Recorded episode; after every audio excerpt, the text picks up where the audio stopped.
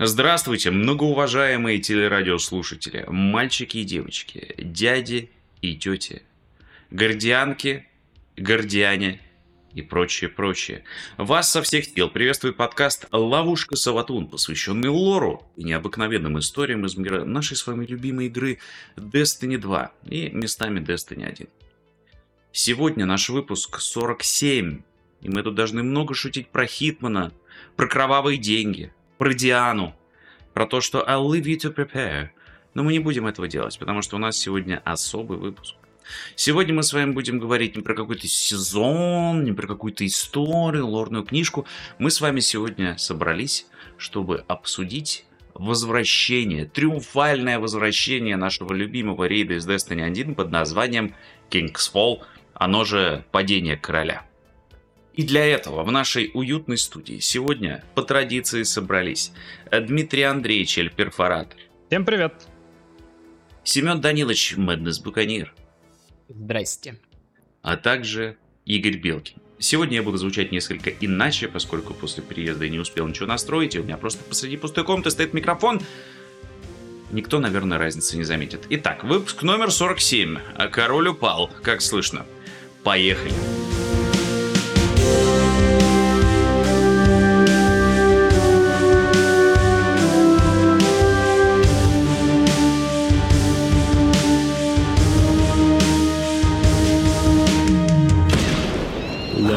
Ловушка Саватун.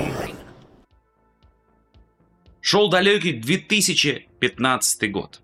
Игра под названием Destiny 1 пребывала в довольно-таки разобранном состоянии. Единственное, что ее держало на плаву, кажется, были Trials of Osiris, которые внезапно стали супер хитом. И этот режим дрочили все стримеры, многие из которых, собственно, тогда и сколотили карьеру на протаскивании пельменей, э, вроде меня, э, на маяк. И не было, не было понятно, что дальше с игрой будет. И очень многие эксперты и аналитики говорили, что ребята, Destiny все, как бы выйдет, конечно, большое дополнение, но им надо через голову прыгнуть, чтобы игра дальше прожила. Вы же понимаете, как оно бывает. Поэтому GG WP, Destiny, спасибо, что была с нами. Тут выходит дополнение The Taken King, и Destiny там прыгнула не то чтобы выше головы, она сделала тройное сальто. И дополнение вышло настолько убойным, что фактически застолбило место Destiny вообще на игровом небосклоне и прочие вот эти вот сейчас клише полетят в микрофон из моего рта, я этого делать не буду, конечно же, спасу вас.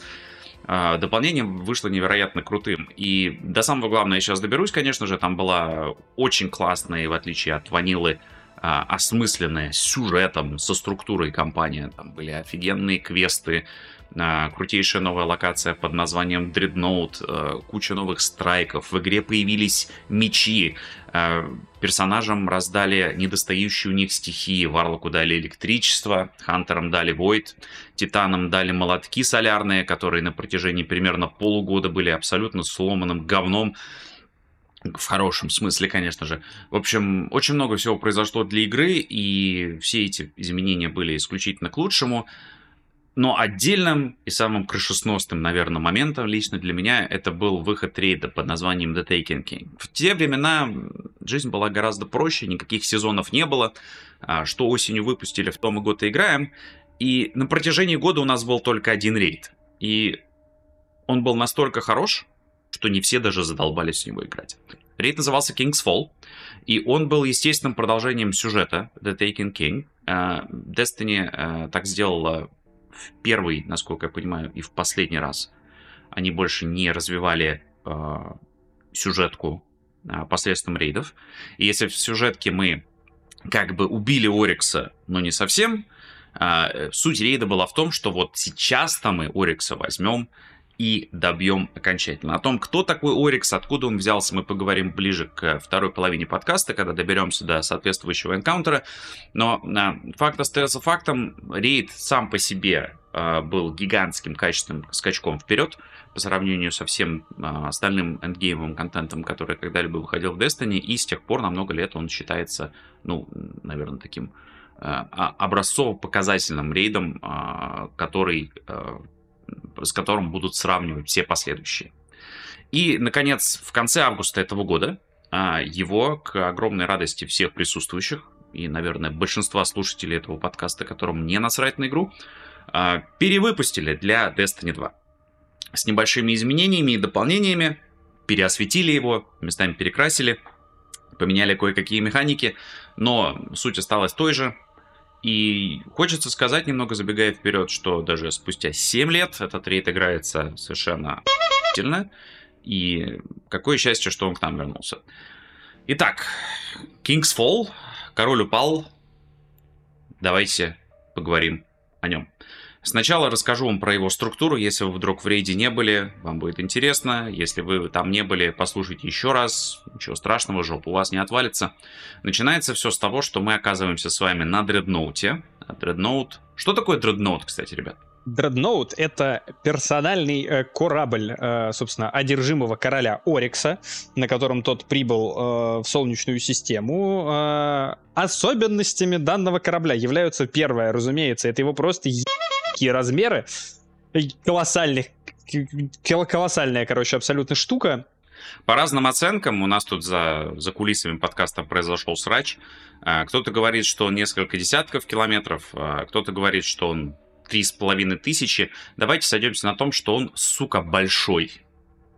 А, реально гигантский корабль, настолько большой, что, находясь в кольцах Сатурна, его видно на большом-большом расстоянии. Это значит, что он, ну, мягко говоря, не маленький. Немалую роль э, в том факте, что, э, собственно, дредноут в кольцах Сатурна не теряется, э, является тот факт, что дредноут э, одним из своих основных орудий смог в этих самых кольцах Сатурна проделать дырку, как бы странно это ни звучало. В общем-то, когда Орикс только прибыл в Солнечную систему. Около Сатурна он встретил флот э, королевы Марысов, которая попыталась э, Орикса остановить. Э, в общем-то, бросила все свои силы на, против э, флота, э, флота Орикса с дредноутом во главе. Э, призвала свои э, паракаузальные силы в виде э, предвестников но Орикс активировал то самое антологическое орудие. Это большая такая круглая штука сбоку, э, собственно, самого дредноута, которая выпускает э, энергию высшего измерения в реальный мир. И вот в местах контакта все к чертовой матери аннигилирует. То чтобы вы понимали, мы сейчас возвращаемся к рейду, э, старт фактически которого, события, которые привели к появлению которого — заварили всю ту кашу, все то говно, которое мы расхлебываем черпаками последние несколько лет Destiny 2. То есть э, якобы гибель королевы Маресов, э, вот потом слетевший с катушек Ворон, который закорешился с темными силами, чтобы вернуть ее, убийство Кейда, Саватун, вот это вот все, вот это вот вся хуйня заварилась в 2015 на самом деле году. Ну, формально еще раньше, потому что Орикс, типа, прилетел в Солнечную систему не просто так, а потому что мы убили его сына Кроту. То есть в декабре 14 еще, аж в декабре 14 В декабре 14 да, то есть это дерьмо мы расхлебываем еще раньше. Заварили, вернее, еще раньше, а расхлебываем-то до сих пор. А, но это... Все, все возвращается к точке... 8... Расхлебывание дерьма все время упорно возвращается к точке 8 лет. Надо что-то с этим делать. Да, но, в общем, действительно, прибытие Орикса и вся, ну, как бы, рейд King's Fall это, это одно из, один из ключевых моментов во всей нашей, значит, эпопее. Еще из интересных фактов, э, Дредноут собран не из чего-нибудь, а из останков одного из червебогов, которого Орикс собственноручно смог убить.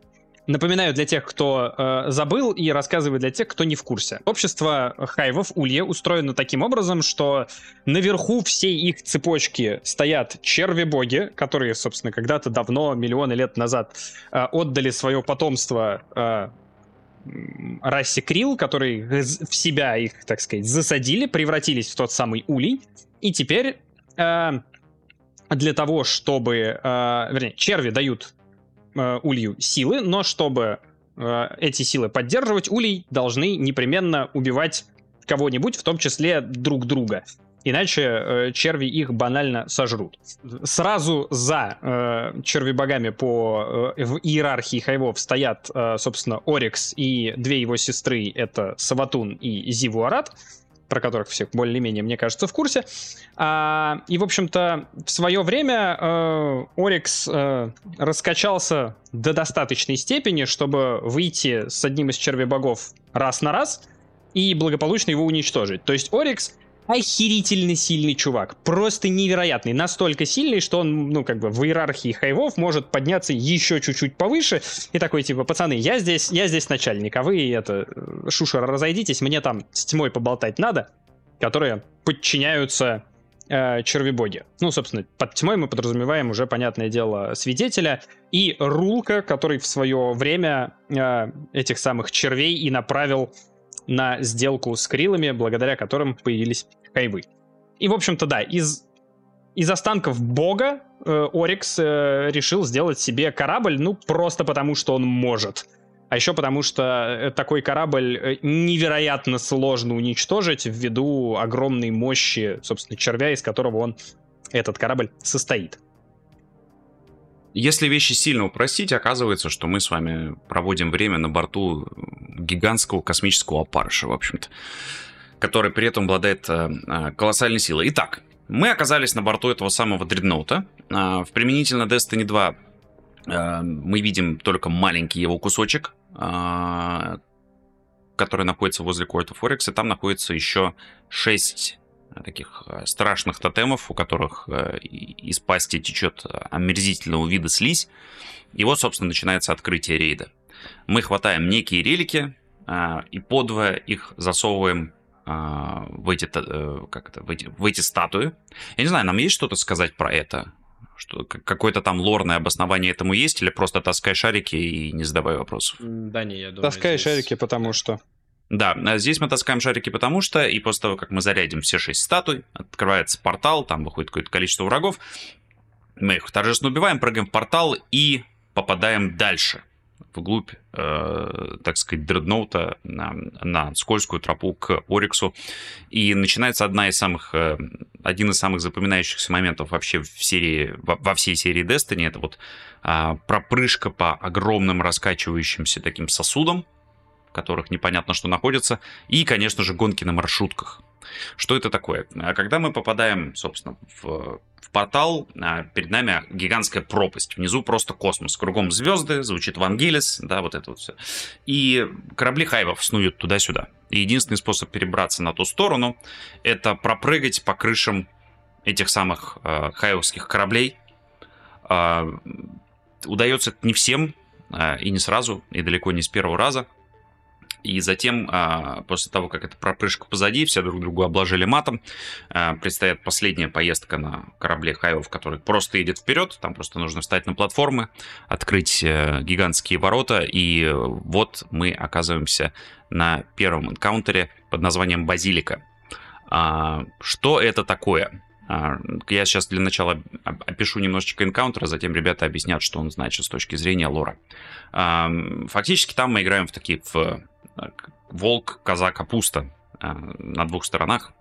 У нас по, по обе стороны от центральной арены есть два аннигиляторных тотема. Это очень важно э, иметь в виду, поскольку с этой штукой мы в Destiny 2 уже встречались. Э, мы встречались с этим и в Destiny 1. Это встречалось и в рейде Кротос N, где мы убивали сына Орикса Кроту. Э, это нам встречалось уже в Destiny 2 в э, подземелье Pit of Heresy, оно же Яма Ереси. Там тоже был один такой тотем.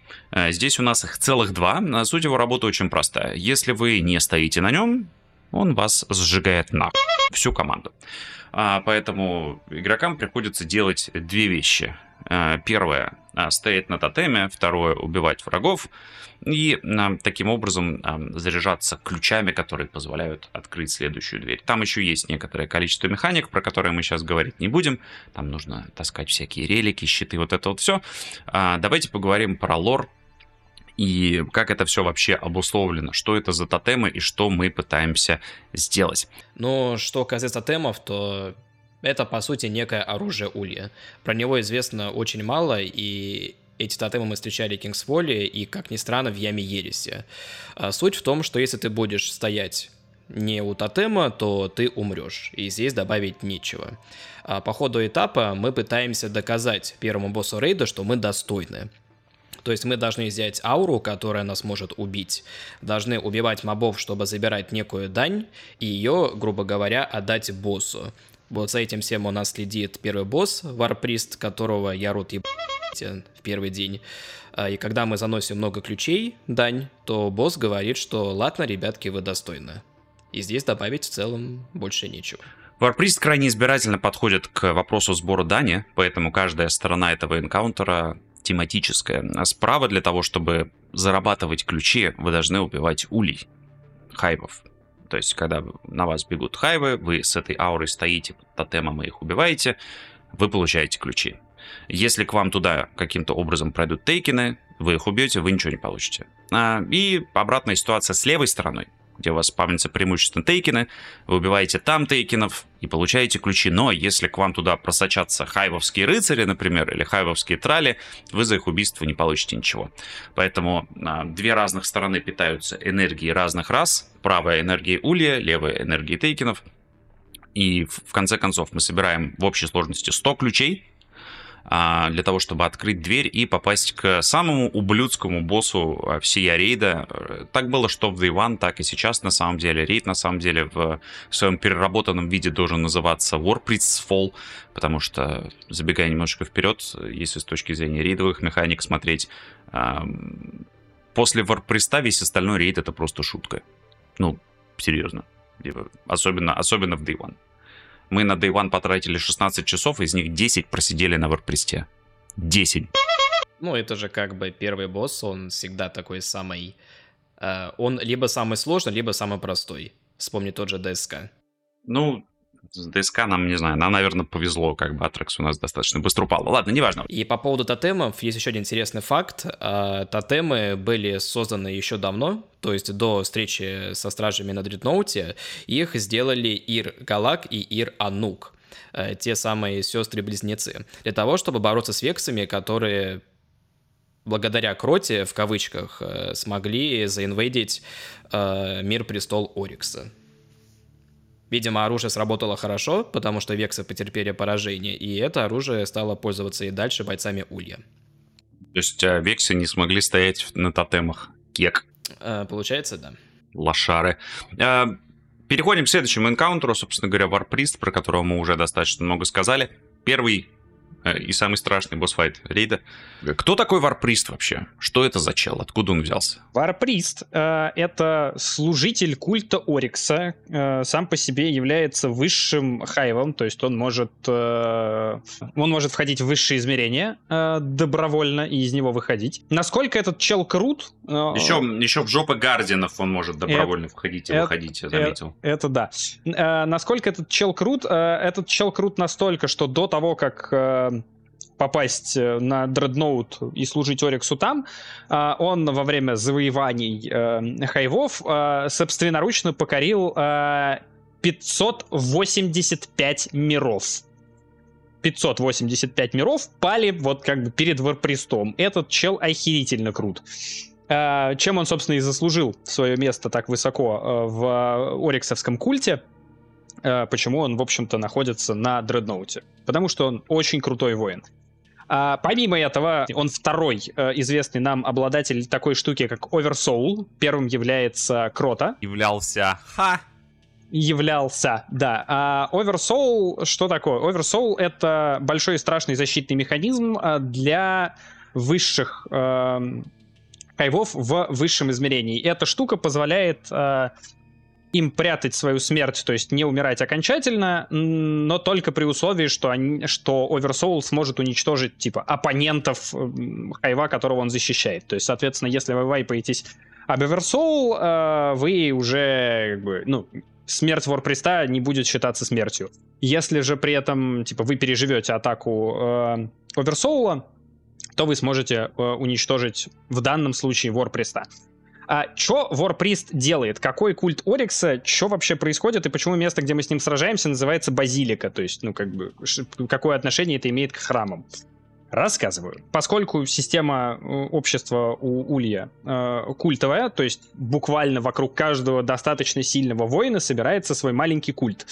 А чем сильнее становится воин, тем больше, тем больше становится его культ. И в его, малень... в его собственном культе возникают культы поменьше. А что делает Варприст? Варприст является связующим звеном между, собственно, самим Ориксом и всем остальным его культом. Архиепископ, натурально, он поэтому и прист. Когда хайф разрастается до каких-то абсолютно божественных размеров, собственноручно он прокормить сидящего внутри червя уже не может. И это немножечко парадокс, потому что, типа, ты кормишь червя, чтобы становиться сильнее, червь становится все голоднее, и в итоге в какой-то момент ты не можешь прокормить червя и все равно умираешь. Чтобы избежать смерти от э, такой э, мерзкой участи, значит, э, Орикс, Саватун и Зивуарат в свое время придумали систему Дани, собственно, которая организовала культы. А, Все, кто находится в подчинении, все, кто находится в культе определенного бога, определенного хайва, отдают часть силы, которую они получают с убийств других существ, собственно, по культу наверх. И вот Варприст, он аккумулирует вот эту самую э, силу убийства со всего культа Орикса и отправляет непосредственно Ориксу, чтобы тот вообще мог не заморачиваться на тему того, что ему нужно кого-то убивать и вообще как-то кормить своего червя. Типа он полностью сконцентрирован на задаче по, значит, введению хайвов в светлое слэш темное будущее, э, нахождении финальной формы, в общем, достижение всех своих э, мерзких, отвратительных целей. Почему? Потому что у него есть варприст, который полностью занят тем, что кормит ориксовского червя. Натурально. Собственно, поэтому перед ним вам нужно э, перебить э, целый вагон э, ульев, улья и э, тейкенов для того, чтобы доказать, что ну, вы вообще достаточно круты, чтобы в, согласно логике меча э, вообще с ним встретиться и типа вы достаточно круты, чтобы наубивать э, целый вагон чуваков и, соответственно, нести на себе огромное количество э, энергии смерти, которую можно передать дальше. То есть ваша смерть очень-очень ценна для варприста, поэтому он с вами раз на раз и готов выйти. Вместо того, чтобы просто ждать, пока вас там аннигиляторные тотемы уничтожат. Вот так. Дядя, ты сейчас с кем разговаривал? Э, с вами, я полагаю. I'm calling this one. The Iron Lords, Six Fronts, the Twilight Gap where Lord Shax.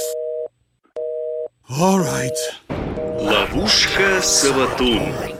Перед записью подкаста мы, когда изучали материалы а, про, про рейд, собственно говоря, про лор, мы нашли замечательный совершенно кусочек лора. То, что Варприст, а, дорогие телерадиослушатели, это второй в истории хайовский босс, который носит плащ. А кто первый? Ведьма. Ведьмы, окей. То есть э, не все герои носят плащи, но это мразоты его носят еще как. Чтобы быть, так сказать, последовательным, давайте немножечко расскажу про сам бой. А, Он до- достаточно заметно отличается от первой Destiny. А, Общая суть остается той же. А, Когда мы убиваем всех мобов, надо прочитать а, тотемы, их всего три штуки, сказать, на какие платформы становиться, их опять же всего три. А нужно встать в нужном порядке на эти платформы а, для того, чтобы начать фазу урона. То есть там право, лево, центр, лево, право, центр, центр, право, лево, неважно. А, тот, кто последним становится на платформу, на него скидывается аура, находясь в которой можно а, наносить урон по варпресту.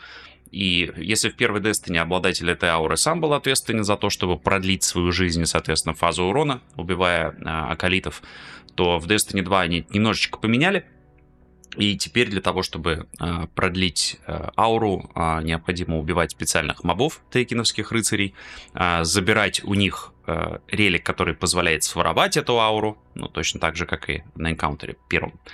И, соответственно, а, продлять а, урон а, таким образом. А после того, как фаза дамага по времени закончится, после того, как а, аура была передана два раза, а, Варприст начинает кастовать вот пресловутый Oversoul, а, про который Дима рассказывал чуть ранее. Единственный способ от него спастись это спрятаться за одним из как раз вот этих вот огромных каменных тотемов, которые стоят. И тотемы эти одноразового использования, а, то есть ничем заразиться от них нельзя, ну и два раза воспользоваться ими тоже. Поскольку как только Oversoul закончился и вы за каким-то тотемом стояли, Варприст это видит и этот тотем взрывается. То есть если спрятаться сразу за всеми тотемами, это отличный способ энкаунтер просрать. Ха-ха. Ам, у- Здоровье у варприста какое-то совершенно количество. Его не всегда получается даже на нормале ванфазить. Удачи. Удачи, дорогие друзья. Ам, После того, как варприст умер, спустя 8 часов, а, все очень рады. а, Забирают с него лут и направляются в следующий сегмент а, нашего замечательного рейда.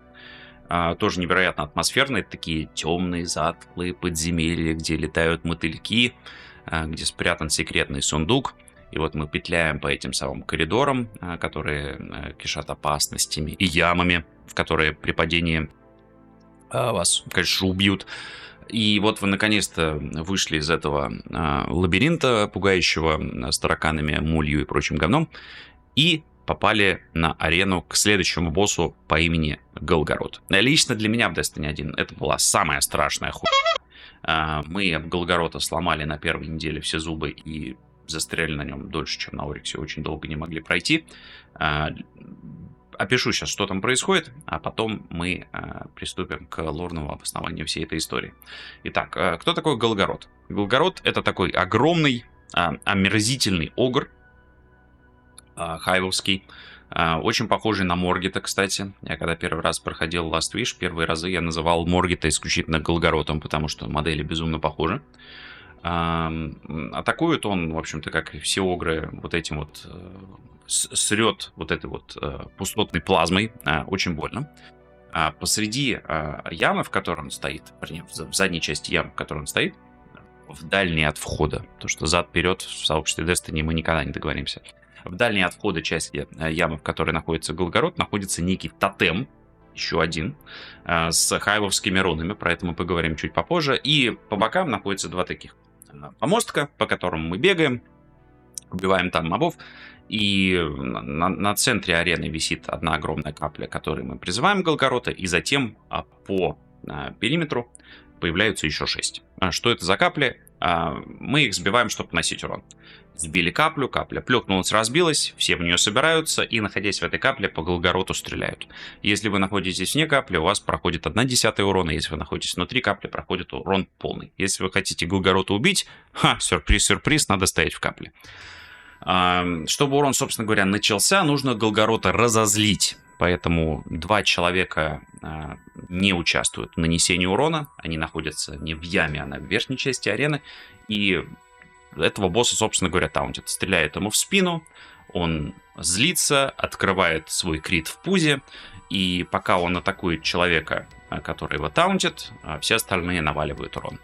А, На время, а, пока у Голгорота очень короткий промежуток, э, attention span, как это, промежуток внимания. А Голгород это первый единственный, наверное, босс а, в Destiny 2, страдающий синдромом дефицита внимания, поэтому постоянно его нужно отвлекать. Знаете, клиповое мышление. К сожалению, показать э, тиктоки Голгороту не получится, поэтому эти двое человек, которые в таунтят, должны постоянно по нему постреливать в спинку. Голгород на одного отвлечется, постреляет в него 15 секунд, потеряет интерес. А, вот, стреляем в спинку, переворачиваем и так далее. В общем, происходит такая чехарда между перебрасываниями агро а, босса с одного игрока на другого, а также постоянное передвижение противотанковым зигзагом по этой яме а, от одной капли, которую надо сбить к другой. Вот и весь бой.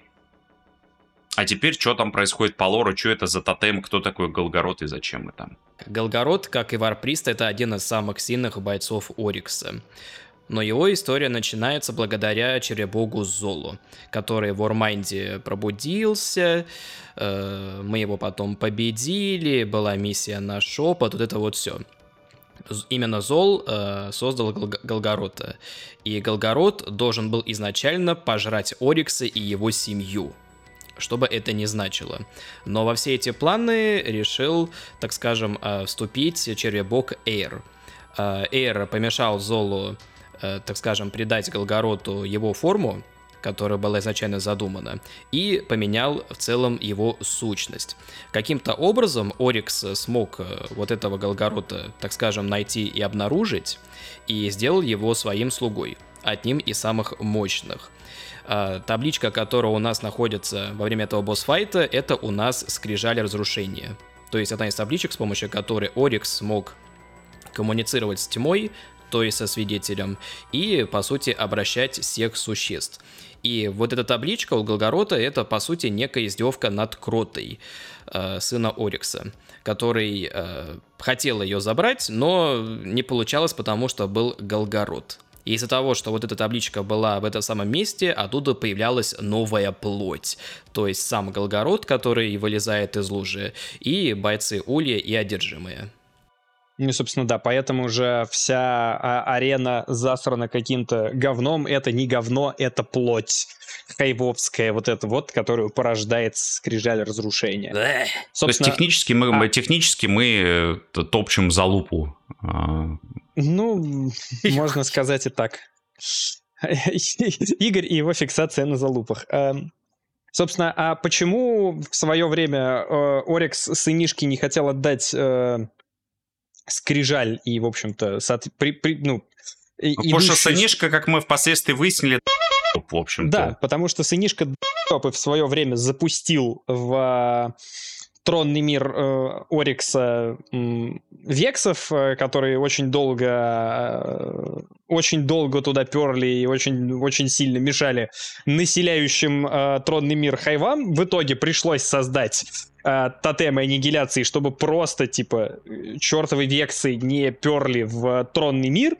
Потом еще какое-то количество времени там был, сохранялся паритет, и только потом, когда Орикс вернулся, раздал и всем, всем вексам, он сказал, кто, кто это сделал, кто здесь дырку создал. Э, В общем-то, э- этим кем-то оказался Крота. Кроте сразу же сказали, что все, все твое наследство, все твои привилегии идут нахер.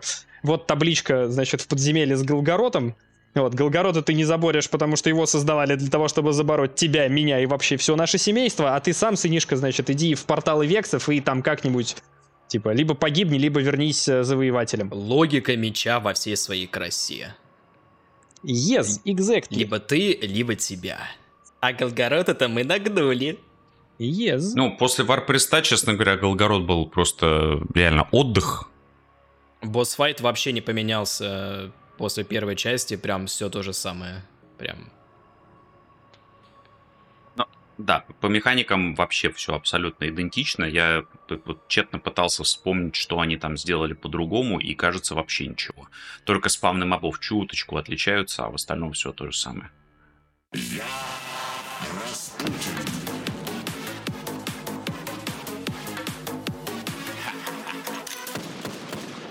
Ловушка Саватун. Мы побороли Голгорота, и настало время для главного босса рейда, для очень многих игроков. Это прям пазл, который вне зависимости от того, а, из какой вы страны, какое у вас гражданство, на каком языке вы говорите, какой у вас а, а, культурный код, какие вы книжки читали, все всегда, попав туда, называют этот кусок конскими бычьими конскими или бычьими. Э, Пенис-вол. А, Яма с хуй а, стенка с хуй, как угодно. В общем, тут, тут а, Дима пытался зубоскалить на тему моей фиксации на залупах. Дима, а что делать, если самая э, запоминающаяся часть рейда — это стенка с хуй? М? Ничего. А, по сути дела, что это такое? Это участок дредноута, внизу которого пропасть, и по левую сторону практически отвесная стена, ну, не, не совсем отвесная, она где-то под углом градусов в 30. А, Короче говоря, а, находятся там небольшие платформочки, по которым можно пропрыгать, но на самих этих платформах находиться небезопасно, потому что все они утыканы такими таранными механизмами, которые непонятно зачем очень быстро выдвигаются, и если они вас заденут, вас дико разгонят и со всей силы разобьет об противоположную стену, либо вы улетите в помойку, либо и то, и другое. И э, после того, как вы вот этот вот кусочек пропрыгаете, э, вы попадете на следующий этап, но сам по себе э, этот сегмент интересен не только тем, что люди, которые не умеют прыгать здесь, застревают достаточно надолго, но еще и тем, что там находятся два интересующих нас объекта. Первое — это скрытый сундук, а, из которого в Destiny 1 а, валились экзотики. Я вот буквально за две, кажется, недели до релиза King's Fall перепроходил его в Destiny 1, и мне оттуда упал Хаук Мун. АИ. Представляете, когда-то был такой экзотик. Вот. А еще а, там находилась в Destiny 1 скрытая комната. Она называлась Court of Oryx. Это был баскетбольный корт. Ну как, баскетбольная, баскетбольная арена. Это был такой Easter egg, баг, не знаю, там что угодно. А, э, какой баг? Это была такая секретная комната, чисто поржать. Туда можно было забраться и а, покидать шарики в кольцо. А, этому нашли прикладное применение в Destiny 2.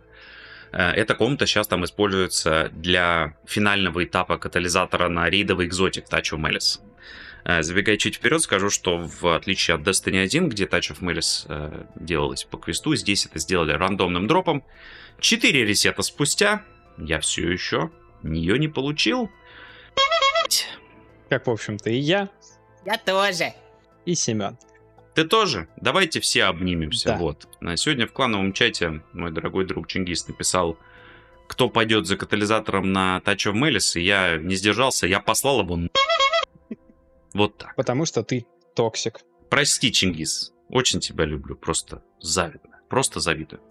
А, Катализаторы катализаторами. Но а, мне тут а, режиссер нашего эфира э, Геннадий подсказывает, что у Дмитрия есть что сказать в лорном плане про эту стену. Это не совсем лор, а, это скорее такое э, смешной бэкграунд. А, в общем, шутки про э, стену с пенисами, они кажутся шутками до тех пор, пока не находишь эм, интервью Люка Смита, в котором он буквально говорит о том, что во время разработки весь этот сегмент назывался в команде разработки стеной с пенисами. То есть, ну, это как бы э, практически официальное название сегмента. Поэтому, если сейчас кто-то, э, какие-нибудь пуристы появятся в комментариях, ребята, банджи сказали пенисы, значит пенисы. Что с этими пуристами будут, когда они женщину голую впервые в жизни увидят? Хотя им, наверное, это не грозит. Итак, мы переходим к следующему этапу. А, Этап этот называется хе, финал рейда. Вот мы пропрыгали эту стенку а, с пиписьками, а, поднялись еще немножечко наверх и попадаем на финальную арену, где будут происходить сейчас самые главные события всего рейда. Нам предстоит два энкаунтера. Сначала нам нужно будет завороть дочек Орикса, а потом его самого, и перед нами открывается роскошнейший вид на звездное небо и, собственно говоря, на Сатурн. Самый крутой вид на корабле Дредноута, то есть мы понимаем, что мы проделали огромный путь а, от старта рейда до его конца, до самого-до самого края Дредноута. То есть мы не где-то там в глубине корабля, а мы вот у самого края этого э, гигантского массивного э, небесного тела а, находимся. А, Первый энкаунтер это Иранук и Ирхалак. Это дочери Орикса. Причем Орикс очень хорошо устроился. Там вообще, кстати, Орикс э, сам по себе, мы про него чуть попозже больше расскажем, а, был на самом деле не он, а она. А потом произошла некая небольшая операция. Вот стал он мальчик. И э, была у него дочь, а, так как э, Орикс э, был чувак довольно-таки суровый, он решил, что что-то что не нравится мне, сейчас давайте решим, какая половина лучше. Дочь, так как его была червь, он взял, разрубил ее пополам, вот, и смотрел, какая половина выживет. А, Выжили обе, и так у него была одна дочь, а стало две. Одна стала Иранук, другая стала Ирхалак, это новый Кадиллак. И вот они стоят на этой арене и преграждают нам путь к Ориксу. Как устроен энкаунтер, а потом перейдем к лору. Итак, у нас на арене есть э, две больших платформы по центру, справа-слева, где находятся эти самые дочери, и четыре платформы поменьше. Две а, у дальней части арены, ближе к Сатурну, две ближе к входу. А, Справа-слева их именуют по-разному. Дальние, ближние. R1, R2, L1, L2, 1, 2, 3, 4, как угодно. Неважно, в общем, суть в том, что на эти платформы нужно вставать в нужном порядке, чтобы построить в другом измерении а, мостик, по которому человек, которого перетащит в другое измерение, сможет пропрыгать, взять в небе особый релик, собрать из него целый релик, пропрыгав два раза, и потом с помощью этого релика спиздить щит с одной из этих сестер, чтобы нанести по ней. Вот, в, в общем-то, весь энкаунтер. В отличие от Destiny 1, где надо было вставать на все четыре платформы, сейчас нужно вставать только на две. Вот. И игра гораздо менее жестоко карает за слезание с платформы или запрыгивание не на ту. А, Не надо все перестраивать в нужном порядке, достаточно просто запрыгнуть как надо, и все построится, и все живы, танцуют, обнимаются, звучит музыка. В общем, три раза построить мост, снять щит, продамажить, и все начинается заново. Три раза построить мост, снять щит, продамажить. А, В Day One, что в Day One, что сейчас, это самый был легкий, фришный энкаунтер а, во всем рейде, потому что у сестер очень немного здоровья, если вы наносите по ним урон ракетами. Поэтому это первый на моей памяти босс, а, которого в Day One рейдах убивали за одну фазу. То есть вот, вот буквально за одну фазу. То есть вы берете любую хорошую ракету, там Галахорн, Hothead, Wordcliff Coil, э, и оно просто умирает. Типа, я говорю, оно отлетало от этого в Day One, сейчас оно улетает еще быстрее, там каждый выпускает по две ракеты, босс мертв. Ну что это? Активирую режим душнилы, но первый день еще Галрана тоже в анфазили на диване.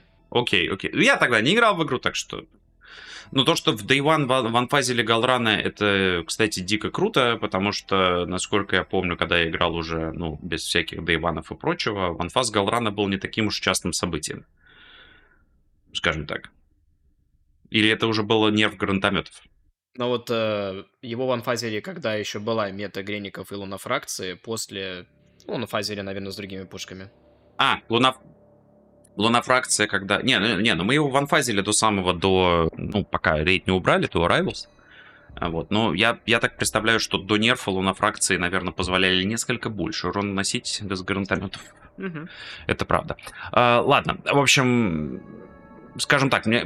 сколько народу закрыло корону в One? Очень мало. Там было, по-моему, 6 соток Вот. или 5 соток, как из от спасения. Ну вот, в общем, по, по сравнению, по сравнению с этим, э, массовость ванфазы э- этого босса, мне кажется, не имеет аналогов. Поэтому остановимся на этом. Давайте про лор теперь поговорим. Я вкратце что-то рассказал, но я думаю, там есть еще что-то. Помимо того, что Иранук и Ирхалак когда-то давно были э, неким одним существом, но потом его порубили напополам, и в итоге их получилось две, помимо того, что они э, создали э, тотемы аннигиляции, они еще придумали механизм Оверсоула, который использовал Крота и Варприст. И, что самое главное, они являются носителями древнего знания Песни Смерти. В общем-то, Песня смерти — это очень-очень древнее, невероятно мощное оружие, а, которое долгое время считалось э, утерянным, причем неоднократно, как я сейчас дальше расскажу. В общем-то, а, на своем, а, на пике мощности а, а, хор певцов смерти мог, э, в общем-то, относительно небольшой такой э, диверсионной командой буквально расколоть напополам планету. То есть их высаживалось там пара десятков штук, они грамотно распределялись по поверхности планеты, дружно заводили свое песнопение, и в итоге планета просто раскалывалась, разлеталась на кусочки. Короче, это невероятное по своей мощи э, оружие. Очень сложное в исполнении, очень сложное в э, в испол... Да, очень сложное в исполнении, в общем, но тем не менее, чудовищная мощность. Э, Но по какой-то причине оно было утеряно, и до такой мощи уже никогда не разгонится. Но тем не менее, Иранук и Ирхалак в свое время смогли по оставшимся данным э, восстановить часть былой мощи. А, в общем-то, э, Иранук и Ирхалак вместе с э, Ирют, которую они обучили, были э, ну, на момент Destiny 1 единственными известными носителями песни смерти. А, Ирют мы убивали еще когда-то там а, в компании сильно до Кингсфола, а вот э, с Иранук и Ирхалак мы встречались э, непосредственно в рейде. И, собственно, а, во время боя сестры пытаются применить против э, стражей э, песнь смерти, но благодаря а, нашим усилиям, нашей возросшей уже к тому моменту мощи и ослабшей э, силы всего культа Орикса, мы можем им противопоставить что-то и благополучно, благополучно победить. Собственно, это второй э, известный нам случай, когда э, песнь смерти считаются утерянной, и до самого Shadow Keep про певцов смерти и всю эту силу мы уже слышать не будем. You just never quit, do you? Took out Gaul, woke up the Traveler, and now half of what I hear. Ловушка Шаватун. Под омерзительный женский виск, записанный э, невероятно талантливой актрисой, которая, кстати, озвучивает э, Эрис Морн, как Морла, Гарандона. Горондонна. А, Гарандона, окей, хорошо. Морла Гарандона, в общем. Н- Невероятно крутая женщина. Э, Вот советую всем подписаться на ее твиттер. Э, Огромная доза доброты и таких э, софткорных лоузов вам обеспечена. А, После того, как этот э, омерзительный виск отзвенит в ваших ушах, э, настает время финального, финального и самого решительного боя. Надо убивать Орикса, собственно говоря, короля, э, короля одержимых. И перед тем, как я начну рассказывать про бой, э, что там надо делать, давайте мы теперь отвлечемся на большую такую лорную жирную вставку и поговорим про то, что мы вообще тут делаем, кто такой Орикс, нахрена это все нужно, Почему мы это сейчас делаем? Дело в том, что для всех, кто начал играть Destiny 2, а таких из наших слушателей, мне кажется, подавляющее большинство, э, потому что игра стала народной, я убежден, только после выхода на ПК, особенно в русскоязычном сегменте. Имя Орикс не значит ничего, потому что оно было невероятно важно в Destiny 1, про него говорили всю ванилу, то, что есть вот такой вот страшный, жуткий Орикс, он придет, откусит тебе ху- А, в- Собственно, The Taken King весь был посвящен непосредственно нашему столкновению с Ориксом, что компания, что сам рейд. И тут спустя 7 лет какой-то хер по имени О- Урух Э, Какой, какой король? Куда он падает? Чё за Сатурн вообще? Ничего не понятно. Расскажи, что вообще происходит. Ребят, давайте расскажем, что это такое, откуда он взялся и почему это так круто, то, что нам удалось его одолеть. История этого персонажа начинается с неизвестной планеты. Вот эта неизвестная планета в, в другую планету, которая называлась и, возможно, называется Фундамент. На этой планете были разные существа. И одна из этих рас называлась Протоулей, они же Крил. У них был свой правитель, которого звали король Осмия.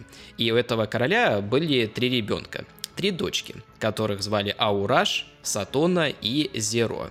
Они жили себе хорошо, жили, правда, всего лишь 10 лет, что было, судя по всему, очень мало по так скажем, их летоисчислению. И у них, разумеется, были свои враги. И как-то раз учитель этих дочек решила предать своего короля. Она позвала расу, которая была максимально похожа на э, крилов, которые были известны как пожиратели гелия. Они уничтожили королевство короля Осмия, но дочки смогли сбежать. И у одной дочки, которую звали Сатона, был некий червь, фамильяр короля Осмия. И вот этот червь говорил Сатоне. Юная Сатона. Конец близок. Великий катаклизм. Божественная волна. В небе ждет только смерть. А спасение в глубинах. Веди своих сестер вниз. Твое хитроумие спасет их. И ты воскреснешь. Королева-ведьма Саватун. А, Это был, по сути, байт от свидетеля и рулка. А, В итоге три девицы нырнули в океан, а, повстречали там слугу странника, которого звали Левиафан, не стали его слушать, поплыли дальше вниз и встретили червя богов. Они предложили им некий союз-симбиоз. Дочки смогут жить вечно, но им придется убивать всех подряд. В итоге Сатона стала Саватун, Зеро стала Зиву Арат, а Аураш у нас, э, помимо того, что стала Аурикс, первая версия имени, вернее вторая, э, она поменяла пол и стала мальчиком. Э, В итоге вот эти три, на тот момент уже, по сути, боги Улья вернулись назад, э, навязали всем э, Крилам вот этот симбиоз и отомстили э, тем, кто убил короля Осмия. По заветам, собственно, черви богов, новый испеченный улей начал захватывать всю значит, свою планету и все прилегающие к ней спутники, а у фундамента, напомню, было 52 спутника, многие из которых были населены своими а, самостоятельно существовавшими эм, формами жизни. И да, в общем-то, во имя э, приобретения новой мощи, во имя, значит, приобретения, ну, э, как черви богов, э, Улей уничтожал всех, кого, до кого только мог дотянуться. В общем-то, среди э, э, обитавших э, в, на, на спутниках э, существ были и те, кто был благословлен э, мощью странника, и, собственно, в общем, весь план э, Рулка и Свидетеля был, ну, в общем, зачем Улей превратился в, в Улей и заключил сделку с червебогами, чтобы их самих в свое время странник не мог благословить, потому что странник, э, как бы посланник света и, соответственно, главный враг тьмы и свидетеля, в общем-то, он никак не мог позволить распространяться силе тьмы э, силе света. А, поэтому, в общем-то, Улей начинает свой великий поход, а, начинает, значит, гнаться за странником, уничтожая все вокруг, а, стараясь а, достать, а, стараясь достигнуть той самой финальной формы, и формулирует а, свою философию в виде а, логики меча соответственно, будто они э, тот самый меч, который превратит всю вселенную в финальную форму, э, уничтожая, слэш, отрезая все то, что не нужно. Соответственно, все, что встречается с э, хайвам и все, что хайвы могут уничтожить, все, значит, это не нужно для существования идеальной э, минималистичной вселенной. Значит, оно никогда и не было нужно, это все, порож... это все от лукавого, короче, э, режьте, убивайте, становитесь сильнее. Три сестры стали тремя манифестациями логики меча. Зивуарат, будучи богиней войны, э, стала манифестацией физической силы, то есть буквально я физически могу тебя убить, значит я сильнее, значит я нужнее, значит, ну, как бы, моя мощь, согласно логике меча, растет. А, Саватун — манифестация э, интеллекта, манифестация хитрости, она королева-ведьма, королева обмана — если она может кого-то перехитрить, тем самым, тем самым уничтожив, значит, этот кто-то слабе, глупее, значит, слабее, значит, не нужен, значит, как бы, опять же, Саватун становится сильнее, согласно логике меча. Орикс же, э, Аурикс, э, стала, становилась манифестацией воли, потому что чья воля к победе, к э, достижению своей цели сильнее, тот и как бы прав, тот и заслуживает э, существования. А сестры росли в своей мощи абсолютно невероятно. И, в общем-то, да, в какой-то момент, как я уже упоминал, а, Аурикс э, набрала достаточно мощи, чтобы сначала, во-первых, открыть настоящий как бы секрет бессмертия. Это высшие измерения и тронные миры бойцы Улья, достигавшие достаточной мощи, могли уходить в альтернатив, могли входить в альтернативную версию, э, в другое измерение, э, да, которое называлось высшим измерением.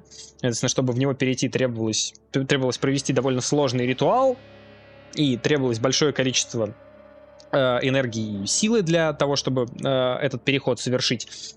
А, одного этого перехода для обретения бессмертия недостаточно. А, в общем-то, сестры смогли создать тронные миры, свои собственные маленькие островки а, в высшем измерении, которые полностью подчинялись законам, которые устанавливал владелец тронного мира. То есть в случае с Ориксом это была манифестация э, логики меча в ее, так сказать, абсолютном, э, абсолютном понимании со стороны Аурикс. И, в общем-то, пока высший улей не будет убит в своем тронном мире, он никогда не умрет окончательно. То есть, если вы уничтожаете, например, Орикса в компании The Taken King, вы уничтожаете его физическое тело в реальном мире. Соответственно, но это еще не значит, что Орикс погибает окончательно. Он перерождается в своем тронном мире.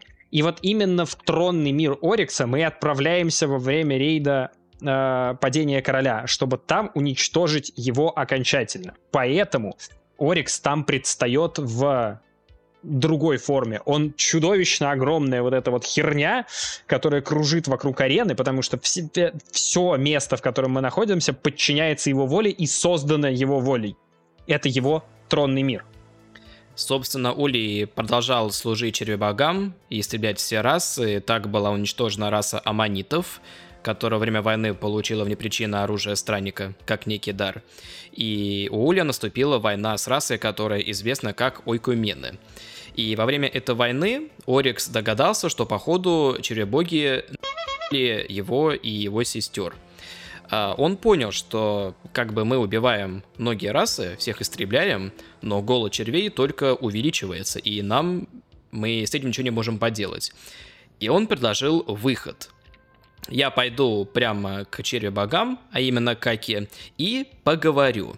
А, В итоге Саватон и Зивуарат предложили Орикс, предложили Аурикс э, убить их, чтобы он мог забрать их силу. Аурикс убивает Саватун, Аурикс убивает э, Зиву Арат и спускается к черебогу Аки. Там он ему говорит, что слушай, походу ты нас на***ал, и мы в любом случае умрем. Ака говорит, что нет, ты там не имеешь права мне что-то указывать, а Ака имел прозвище Honest Worm, ну, то есть честный червь. И он сам себя переиграл. Ака сказал Ориксу, то есть Аурикс, что у тебя нет шансов меня победить. А это была ложь, потому что Аурикс был очень силен. В итоге он взмахнул мечом и убил Аку. А, Из трупа Аки э, Аурикс сделал скрижали разрушения, чтобы получить возможность коммуницировать с бездной, с тьмой и э, иметь силу обращать. Аурикс снова переродился, стал Ориксом, одержимым королем. Он вернулся в реальный мир. Во время войны против Окуменов он воскресил Зиву Арат и Саватун. Саватун с помощью акта обмана, потому что она была богиней лжи. И Зиву Арат с помощью акта войны, потому что она была богиней войны. И в итоге Олей смог истребить своего противника. Параллельно с этим Орикс догадался, понял, осознал, что нужна некая система дани, которая позволит нам убивать все расы и при этом выживать. Потому что у червей есть свой голод. Э, В итоге это была некая цепочка. Э, Допустим, раб кого-то убил, там сохранил себе какую-то добычу, а часть э, дал тому, кто был выше. То есть там акалиты, рыцари, и вот так вплоть до богов Улья. Из э, трупа Айки были созданы скрижали разрушения, одна из которых стоит в подземелье у Голгорота. Из трупа Айки же был создан Дредноут, на котором о, Орикс э, отправился в свое путешествие для уничтожения всего и вся э, во вселенной. А, Варприст э, собирал дань для Орикса, чтобы Орикс не занимался прокормкой собственного э, червя. Но особо внимательные э, зрители могут спросить. Подожди, но вы же сказали, что в высшем измерении, значит, э, то- только в высшем измерении можно уничтожить, значит, эм, э, Хайва, чтобы, значит, э, окончательно его э, убить. А, ну, Дредноут, он же как бы настоящий, он же висит в кольцах Сатурна. Какого черта? Это, получается, мы Орикса опять, что ли, не убили? Рассказываю. Орикс э, хитрый гад, поэтому он э, в свое время для обеспечения безопасности своего же собственного тронного мира, особенно после событий с вексами, который устроил Крота, он провернул э, очень сложный и очень хитрый ритуал. Он вывернул собственный тронный мир из высшего измерения в реальный мир. То есть э, ну, буквально кусок дредноута — это физического настоящего дредноута, который висит, значит, на э, орбите Сатурна. Э, часть дредноута — это буквально высшее измерение, это тронный мир Орикса. Более того, когда мы в самом начале эм, рейда э, открываем некий портал, мы не просто телепортируемся по, э, по самому рейду, мы буквально входим в высшие измерения, в тронный мир Орикса, в ту часть дредноута, которая является тронным миром Орикса. Потому что иначе туда попасть никак нельзя. Физически туда допрыгать, добраться невозможно. Более того, значит, у самих Хейвов э, в честь э, события по э, выворачиванию тронного мира Орикса буквально есть национальный праздник.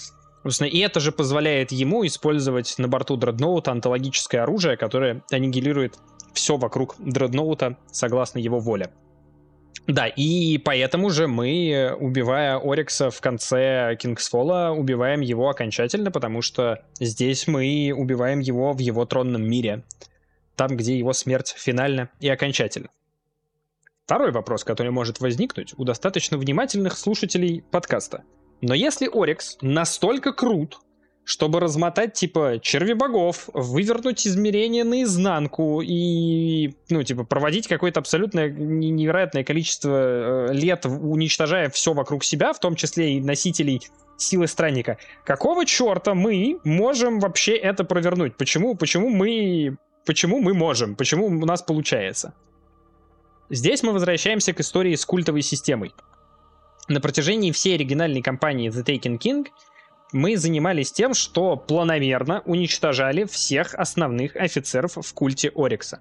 Те, кто составлял так называемый uh, Court of Oryx, uh, это суд Орикса. Да, в общем, uh, мы перебили чудовищное количество его, uh, его подчиненных, начиная еще на самом деле с uh, Кроты в The Dark Below, да, затем на протяжении uh, компании The Taken King мы уничтожали остальных uh, важных офицеров Орикса, Потом уже непосредственно в самом рейде мы уничтожаем трех самых сильных э, ориксовских офицеров, то есть это Варприста, это Галгорота и это Иранук и Ирхалак, несмотря на то, что они как бы две, это одна сущность. И к моменту финальной битвы, когда Орикс выходит как бы лицом к лицу с нами, он уже далеко не настолько силен, как когда-то был.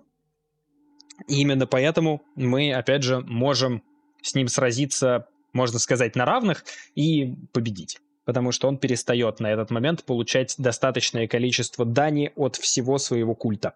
Соответственно, приобретать нужное количество силы. Слабый получается. И во время босс-файта с Ориксом на самом деле мы использовали оружие Орикса против него.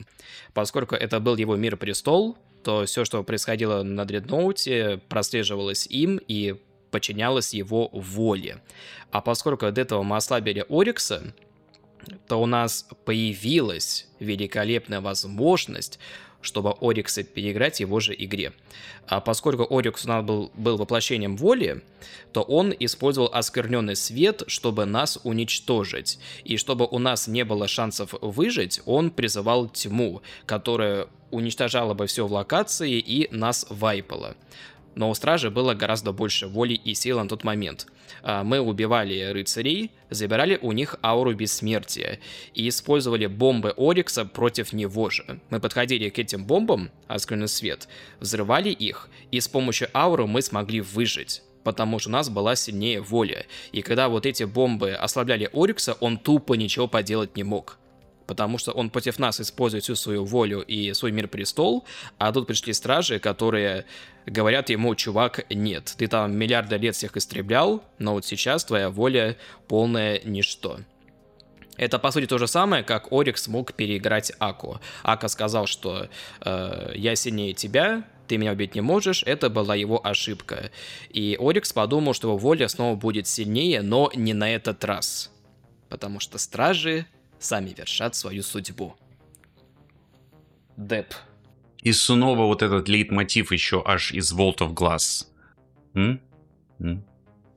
Ну, Фейт, вот это. Да, вот. да, да, да, да, именно на это идет намек. Ауф, ауф, круто. Давайте я теперь для, опять же, для консистентности выпуска расскажу теперь про сам бой немножечко, если кто-то еще дожил до этого момента. Отличие от э, первой части довольно-таки заметное. Э, но э, если вы проходили рейд э, в Destiny 1, в Destiny 2 ничего сложного нет. Так же, как и на сестрах, если вы еще помните, комната все еще та же. Нам нужно будет три раза построить мостик, вставая на две нужные платформы, для того, чтобы собрать релик и этим реликом нам снова нужно будет, как и на сестрах, своровать щит, только в этот раз не с сестры, а со специального рыцаря, которого в нас закинет э, хайвовский корабль. Отдельное спасибо разработчикам за то, что хайвовский корабль теперь является физическим объектом, а не которая при любом прикосновении тебя вайпает. Потому что в Destiny ты задел корабль пяточкой, тебе Здесь ты можешь на его крыше прокатиться, например, через пол арены. Очень забавно, со мной такое происходило пару раз.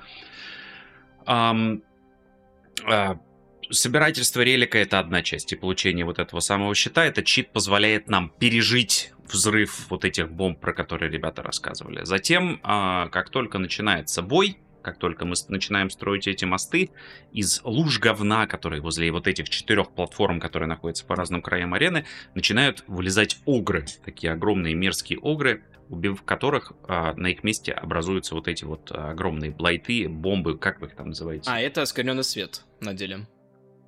Corrupted Light.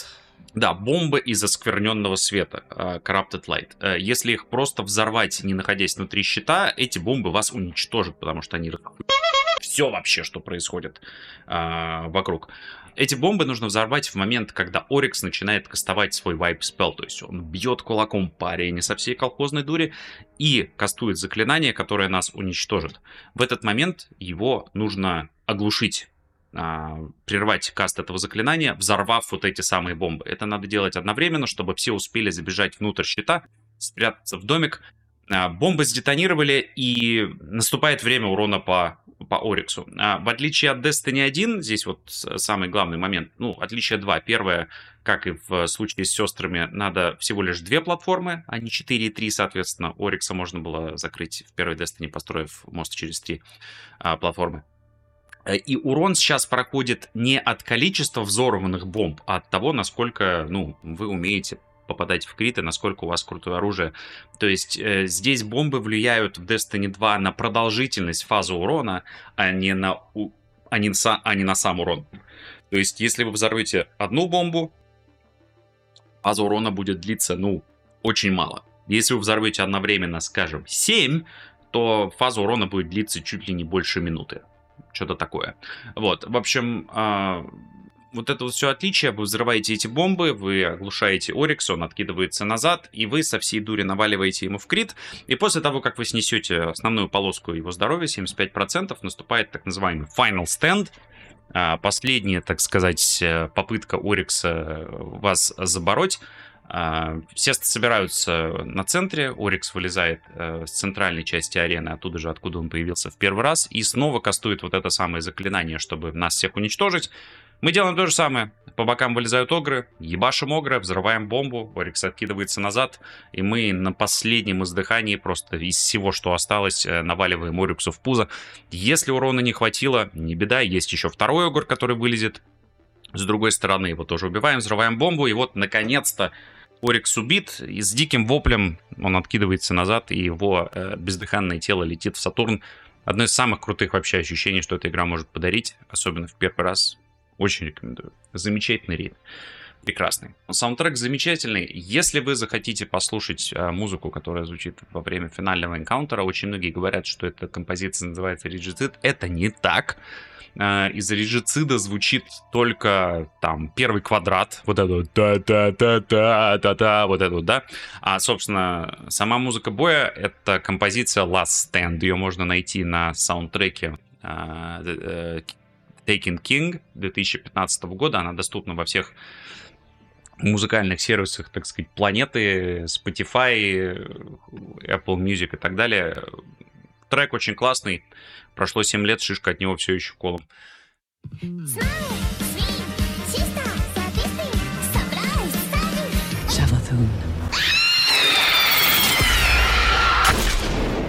Ловушка Саватун. А, И настало время, дорогие друзья, перейти к э, самой народной рубрике нашего подкаста. Рубрике под названием «Экзот недели». И на этой неделе экз... И в этот раз экзотом недели у нас становится... Что-? Что-то не то, ребят. Нет. Семен, ты меня слышишь? Семен, Who? Сема, Э, who this? что нет? Лароведа, ответ! Who? Почему у нас пакет? Господи, что происходит? Откуда эти люди?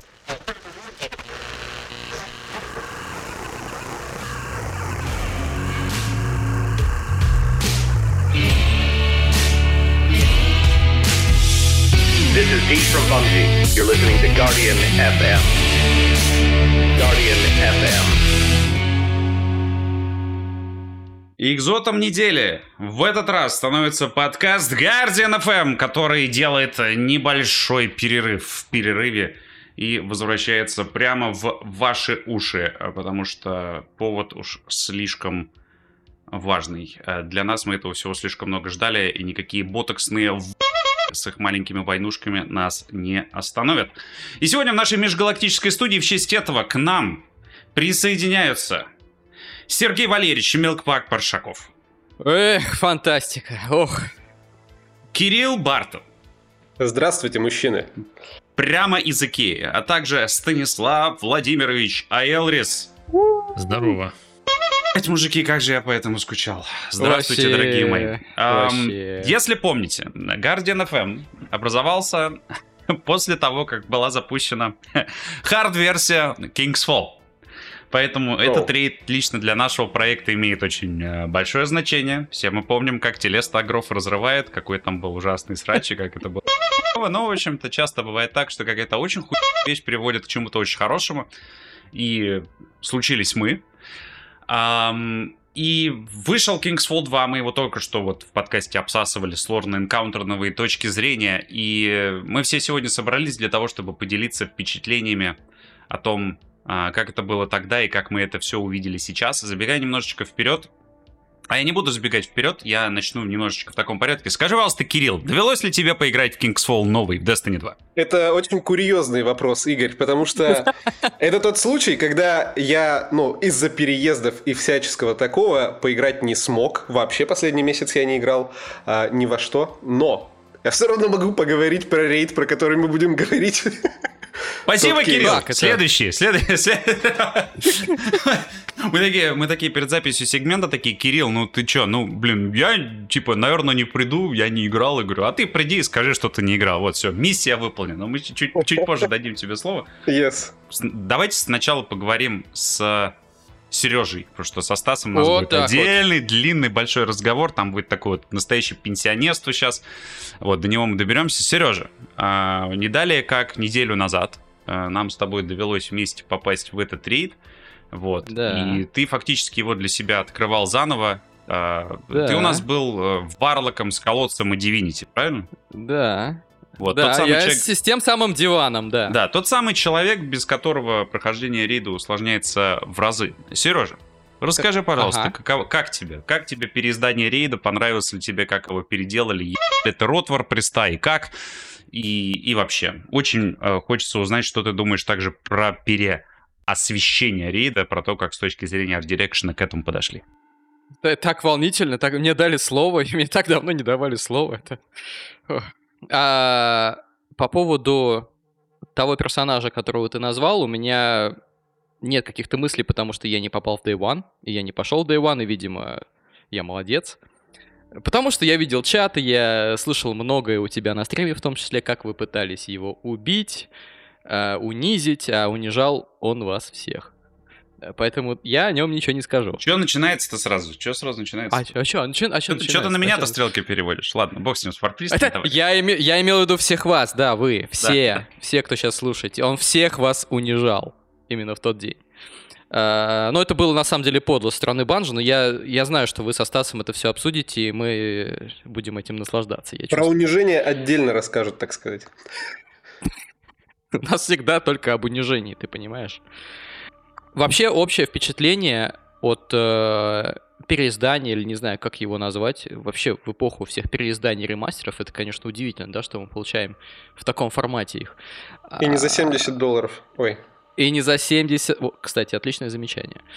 А, На мой взгляд, рейд вообще сам по себе стал намного лучше, потому что, несмотря на то, что все энкаунтеры остались в целом знакомы, а, я всегда... Вот все последние рейды, которые выходили новыми, они у Банжи, если вы, ну, естественно, все заметили, да, есть некая одна механика, которая протаскивается через практически все энкаунтеры, и ты чувствуешь вот эту вот некую целостность, и можно, конечно, рассуждать на тему того, что типа, блин, это дикое упрощение, э, раньше было как-то разнообразнее, и вот э, пример с э, King's Fall, он вот всегда был самым первым, потому что что не энкаунтер, это всегда какая-то совершенно новая механика, совершенно новая история, плюс несколько там уникальных джамп-пазлов, на тот момент сложнейших. И мне сейчас даже кажется, я не знаю, что даже маршрутки стали чуть-чуть попроще. Не, не знаю, поддержите вы меня в этом или нет. Либо это у меня уже механическая память. А теперь вскарабкиваться можно в Destiny 2 на уступы. Это тоже, что, но это не минимум. нужно. Это не нужно. Прыжки стали выше, э, легче в управлении в полете. И, соответственно, вот эти самые каверзные последние моменты, где нужно вертикально прыгать, они вообще, ну, ерунда. У Варлоков появился А, Дэш. Так, ты опять о своем. Да-да-да. Ты, ты, вс- ты все к этому ведешь, да? Не будет. Э, Не вернут тебе Титанчик, ничего. А, они попытались сейчас, оставив э, оригинальность всех э, энкаунтеров, ввести какие-то элементы, которые их при этом объединяют. Какие, вот, э, в частности, эта история с найтами, тоже, опять же, поправьте меня, я не помню, как они называются, может быть, вы сразу мне подскажете, а, которых надо станить специальной штукой. Это я не понял, кого-то надо станить. Ну, Даже в конце, когда на Ориксе уже, э, помните, Найт, который бежит к Так центру, он и был в А, ну оригинале. релик, с которым снимать щит.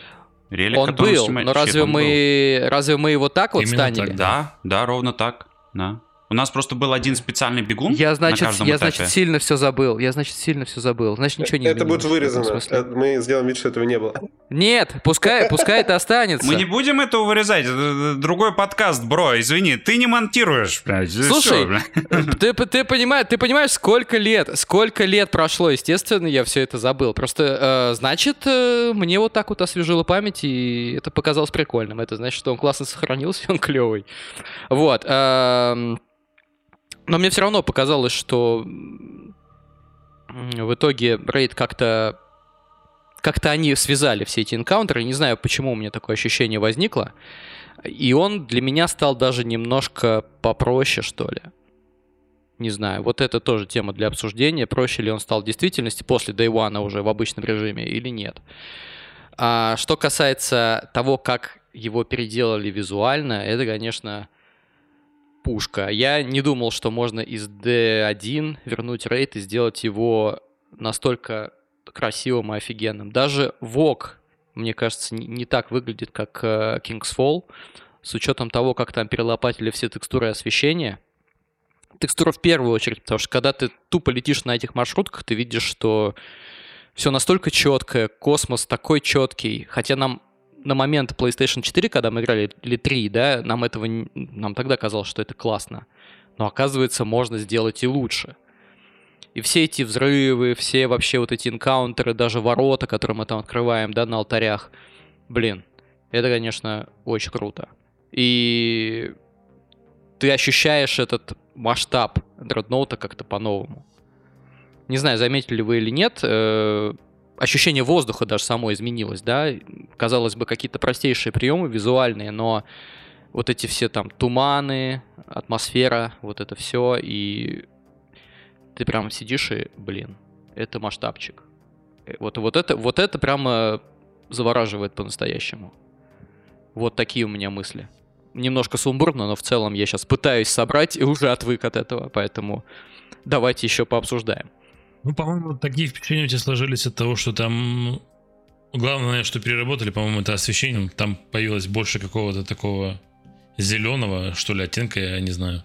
Я сравнивал, я не играл в D1 давно. Ну, они, они подтонировали, да. В D1 давно не играл, но так по, по видосам кажется, что стало светлее и зеленее при этом. Ну, может быть, из-за этого. У меня такое ощущение, что они добавили больше света э, исключительно из соображений того, что э, King's Fall вообще это был рейд, который был сделан для консолей Xbox 360 и PlayStation 3.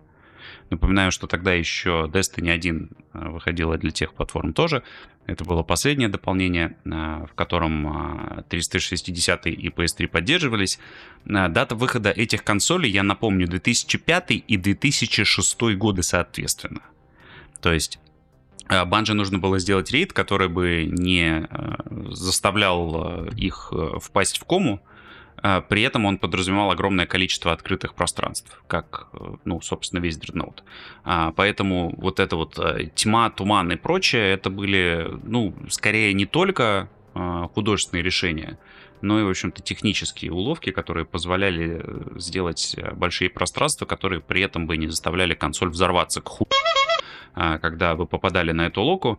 И тот факт, что сейчас, ну, стало все видно, да, а, мне кажется, во многом мы этому обязаны не, столько переосмыслению рейда художественному, сколько тому, что железки, на которых сейчас это все запускается, ну, тупо позволяют это делать. Вот. И то же самое касается и цветовой палитры и прочего. Такое ощущение, что с э, железом нового поколения, собственно, они смогли реализовать вещи, которые раньше не удавались. Поэтому он менее темный, э, менее мрачный, но при этом какой-то атмосферы своей, мне кажется, он совсем не потерял, что особенно видно в подземелье Голгорота, где никогда не нужно было делать его усиленно темным, чтобы железо это все вывезло, и там все осталось как есть. Ну, кстати, да, хотя, э, по-моему, на алтарях, и с учетом того, что это тоже небольшая арена, там вроде переосветили все. И все стало как-то, наоборот, э, гуще и насыщеннее. Возможно, такое ощущение возникло из-за, на мой взгляд, еще более взвинченного темпа, да, который они попытались добавить этой истории. Что он играется быстрее, и вылетают эти ведьмы, выходят найты сверху, и ты просто летаешь туда-сюда еще, еще быстрее, чем когда-то не знаю, возможно, еще... Тут, тут все в совокупности, конечно, все ощущение от каждого энкаунтера, да, меняется не только визуально, но и за счет каких-то легких, э, легких тюнингов э, основных механик, да, которые они сделали. И таймингов даже иногда. Ну а вот про, про масштаб, то, что ты говоришь, на самом деле мы же замечали это еще, по-моему, э, на самом старте D2, что большие вещи в Destiny 2 действительно выглядят большими. Это было значительное отличие от D1. По какой-то причине, я не знаю, может быть, э, они как-то там параллакс пространства показывают, что-то еще такое, А я тебе скажу, а я тебе скажу по какой причине, потому что у тебя э, довчик другой уже сейчас. Мы это еще обсуждали на примере World of Glass за счет того, что теперь мы можем ментлиться, не обязательно делать э, ну, объекты такими, какими они были раньше. Да. И очень многие контент, который перекочевал к нам из Destiny 1, э, масштаб игрока относительно арены меньше. То есть такое ощущение, что мы в росте потеряли где-то метр. Вот. И за счет этого пространство кажется больше, потому что чуть-чуточку изменился масштаб, плюс у нас FOV другой. У нас был FOV 75, сейчас у нас FOV, ну, Пов, да.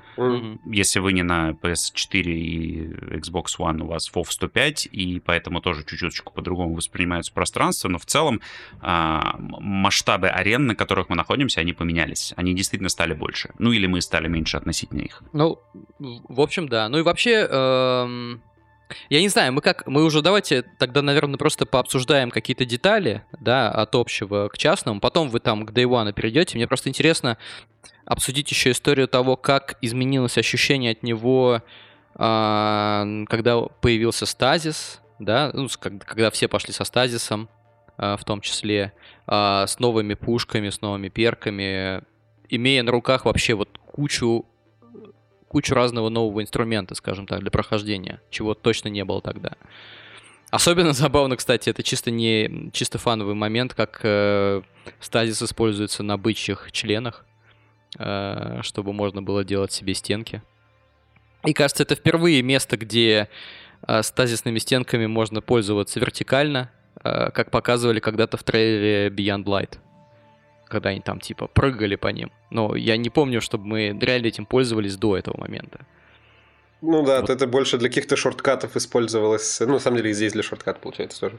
Ну, в общем, да. В общем, да. Если ты помнишь, э, с секретного сундука все э, на мечах летали до Мгм. конца практически. Ну вот сейчас э, Пока стазис это тоже еще работало. помогает. Мгм. Пока это еще работало, да. Ну, Тоже, да, такой момент. Вот. А, Не знаю, вы что скажете на эту тему? Как ощущение? Я бы ответил на вопрос не в, не в разрезе самих э, новых соклассов, а в разрезе новых механик, потому что, как и в примере с Вогом, э, в э, King's Fall взяли то, что уже было, и актуализировали его.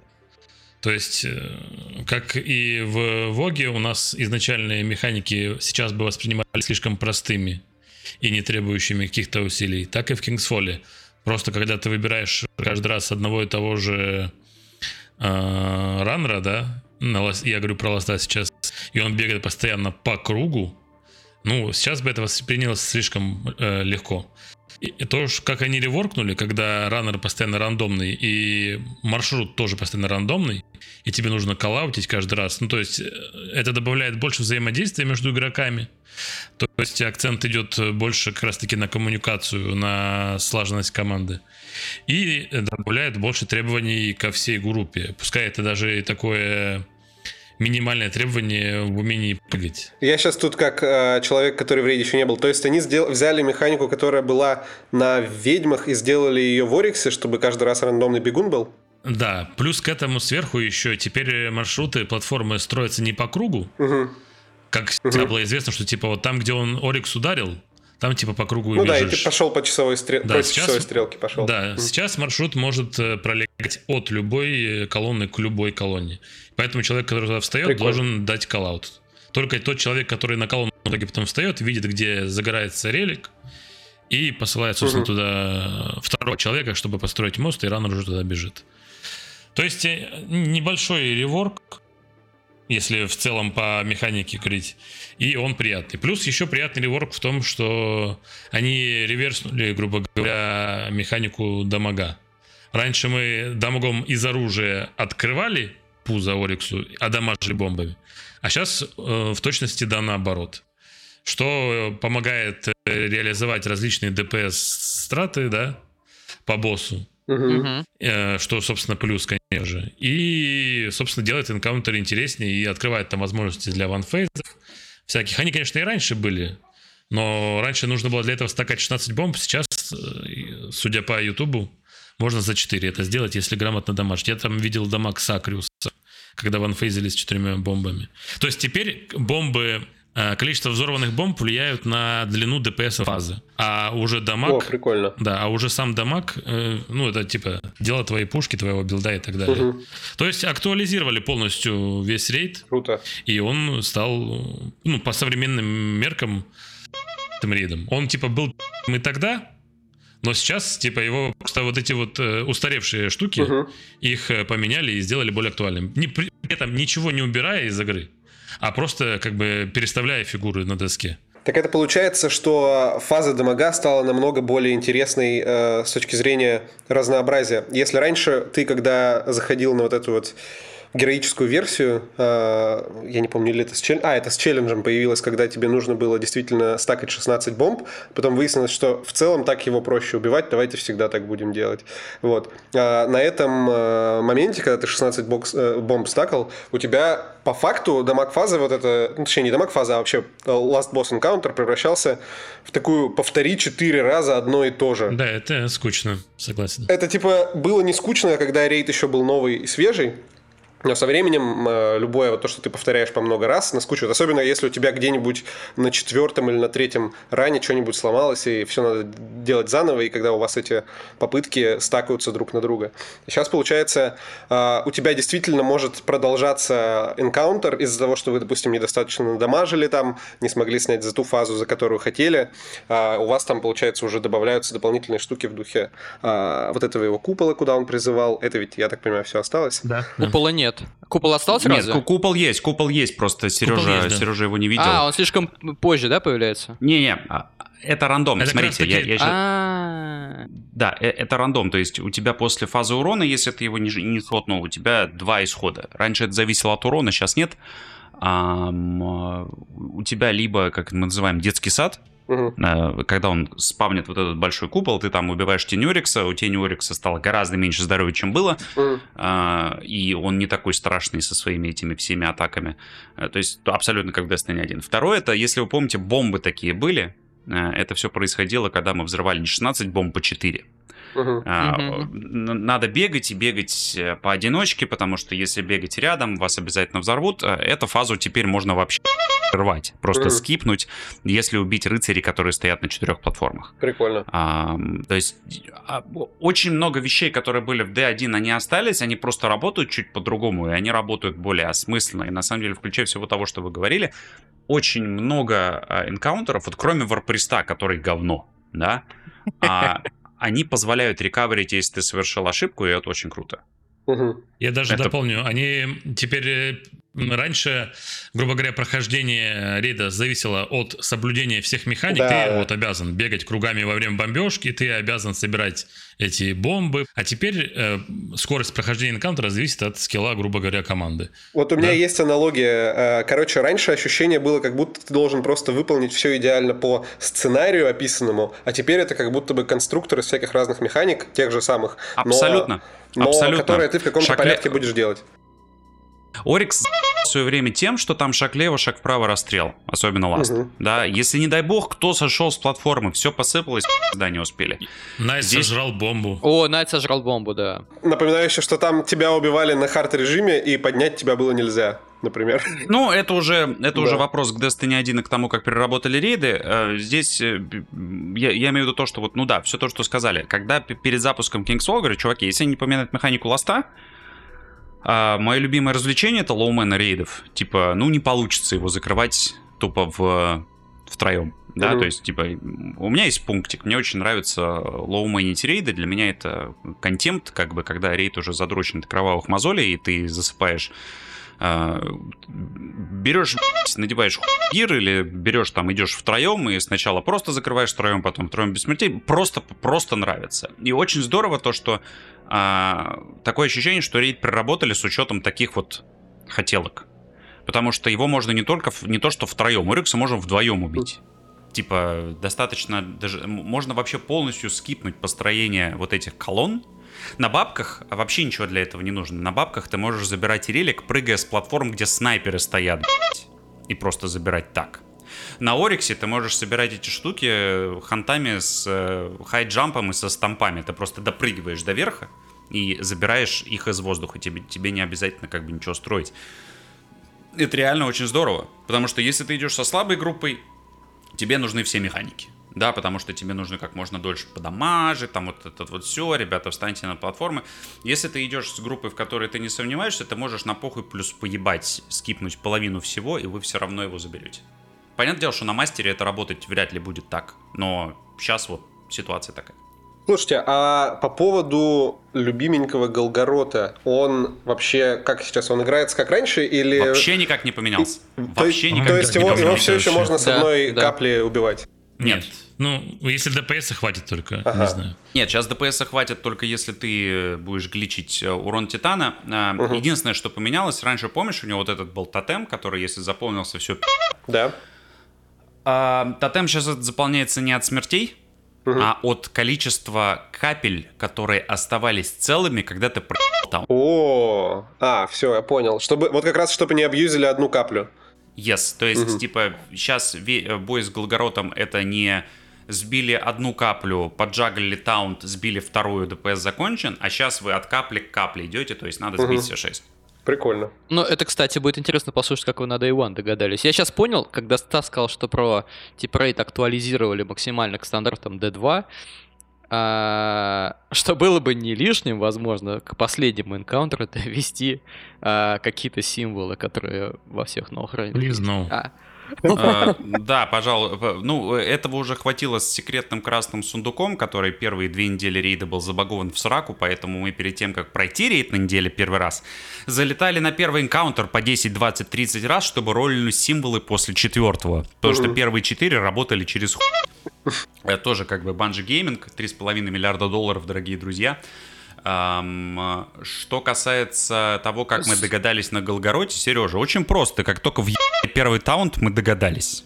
Но с, а, с символами вы немножко усложнили. Я нет, хотел сказать. Я вспоминаю а, мемную ситуацию с пониманием того, какая платформа как должна называться. А, перед А, только в этом смысле.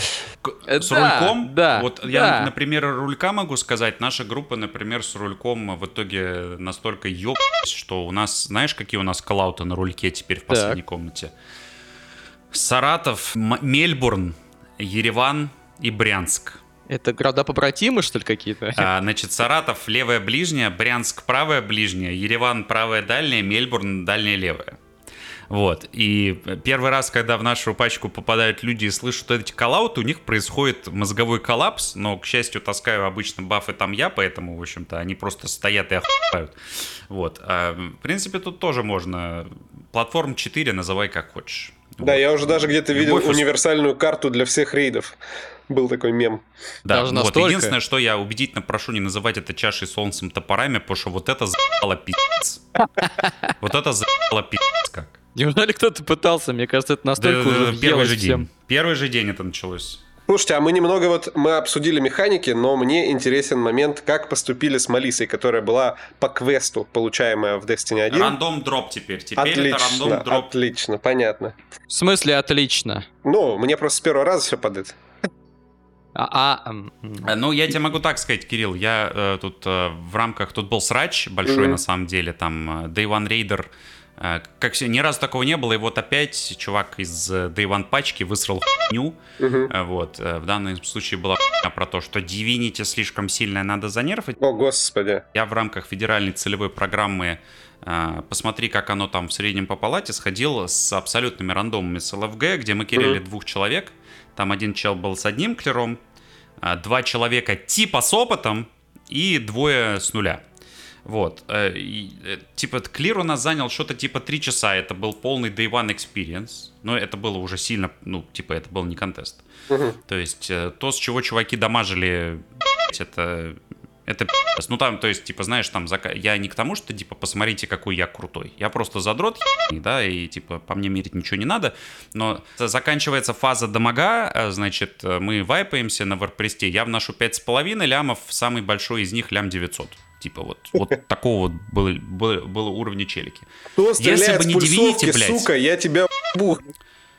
Ну, вот, если бы, я тебе говорю, если бы не Мгм. Divinity, вот, мы бы это, конечно, бы ни за что бы не прошли. Мгм. Вот. И э, человек, который заруинил нам 90% траев, который нас вайпал постоянно, который игнорил указания, которого я лично за руку проводил через все джампинг пазлы, потому что, блядь, было тяжело, и он не понимал, когда ему стреляют в платформу, он прыгает мимо. Даже когда ты на ней стоишь, он все равно промахивается прыжком. Замечательный чувак, просто, ну, патрулезавр. Вот. А, угадайте, кому упала Divinity на том run'е. Малиса упала. Малиса, Малиса, да. У Стаса, я так понимаю, был похожий experience Day One. Ну, не настолько э, негативный, но в целом э, общие черты сюжета Вайбы. совпадают. Да, Вайбы, да. Да, вайб- вай- вайбы те же. Э, На самом деле, очень рад за таких людей, потому что я понимаю, что для того чувака, которому упала Малиса, это, наверное, был один из немногих шансов, когда бы он мог за ней сходить, судя по геймплею.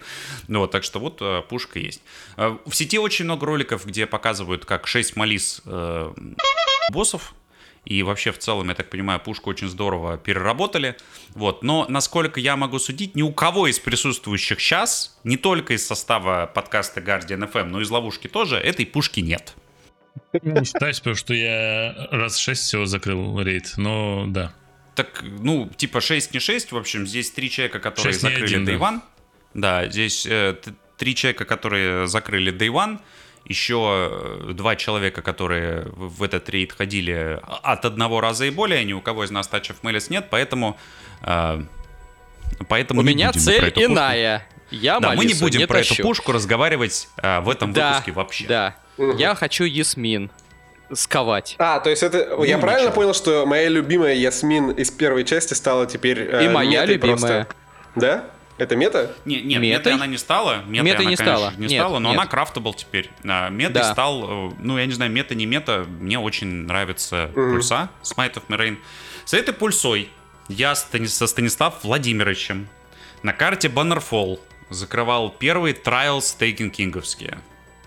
Э, Вот, вот я вот, блядь, настолько помню хорошо тот раз. Первые Trials были на Баннерфоле, и я был со Smite of Merain, и это было Не вернули только автомат, да? Смайт. Из э, рейда. Не вернули автомат, э, шотган и что-то еще А не пулемет вернули? Ракету. Ракету, шотган, автомат не вернули. Угу, угу. Шотган жалко. Ракета, ну, непонятно, нахуй она сейчас была бы нужна. Автомат э, Anguish of Drestan, он был 360 и, в общем-то, он что тогда был не нужен, что не нужен был бы и сейчас, так что... У него был просто отвратительный разброс, я помню. У него было отвратительное все примерно, э, и типа, ну нет, это абсолютный мусор был всегда. Я, я вот в Destiny 1 запустил, когда пару недель, ну уже больше месяца назад, вот, у меня на персонаже валялся экзотический Дристан с элементалем, полнейшее говнище. Ага. Просто, так что не жалко. А броню Слово вернули, говнище. броню вернули в исходном Вот, виде? вот, это к, сло- к слову говнище. Они переделали броню, и на Лока шлем выглядит уже не как залупа.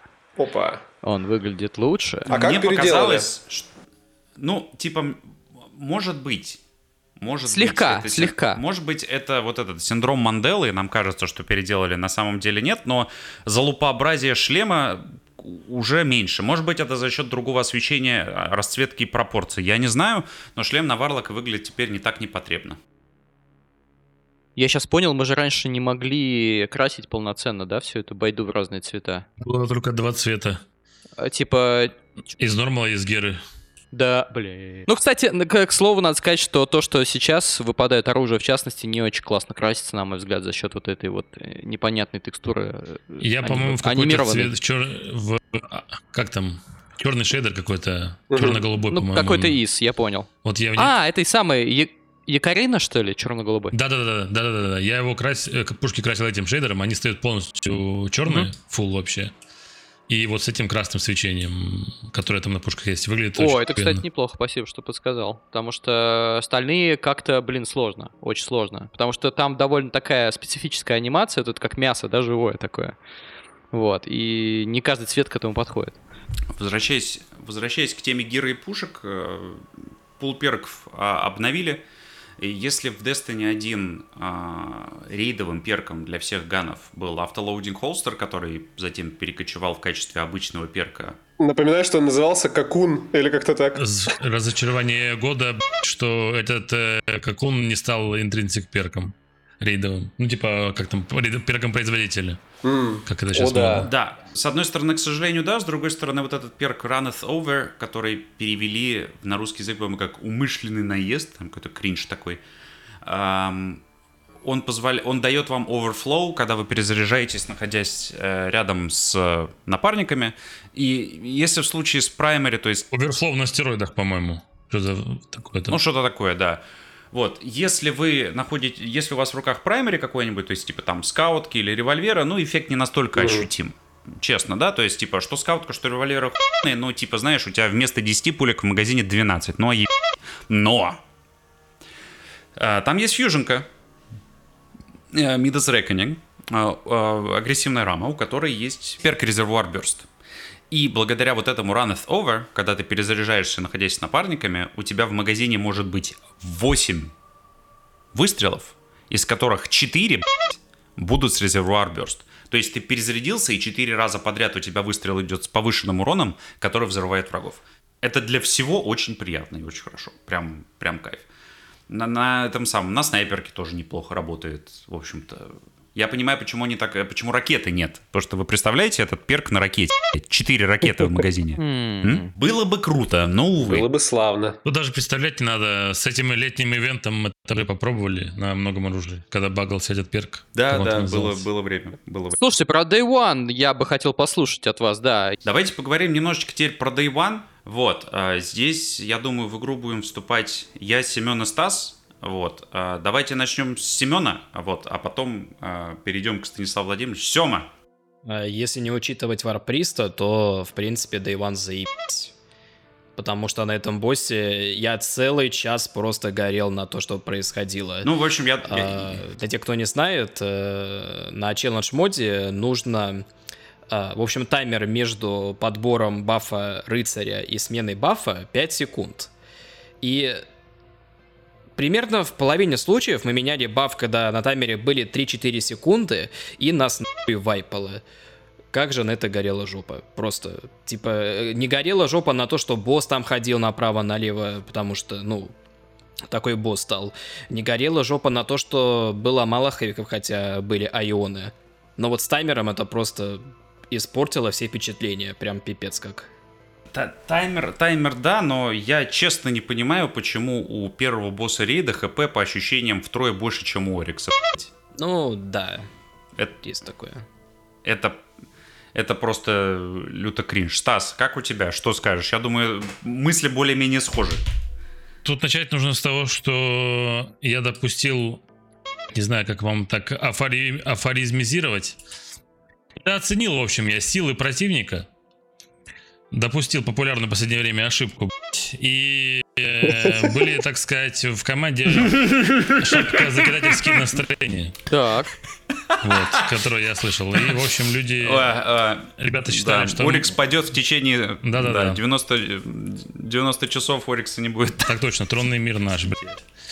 Ну, короче, э, были не готовы ребята морально к тому, что будет, и получили, как говорится, пи***ы.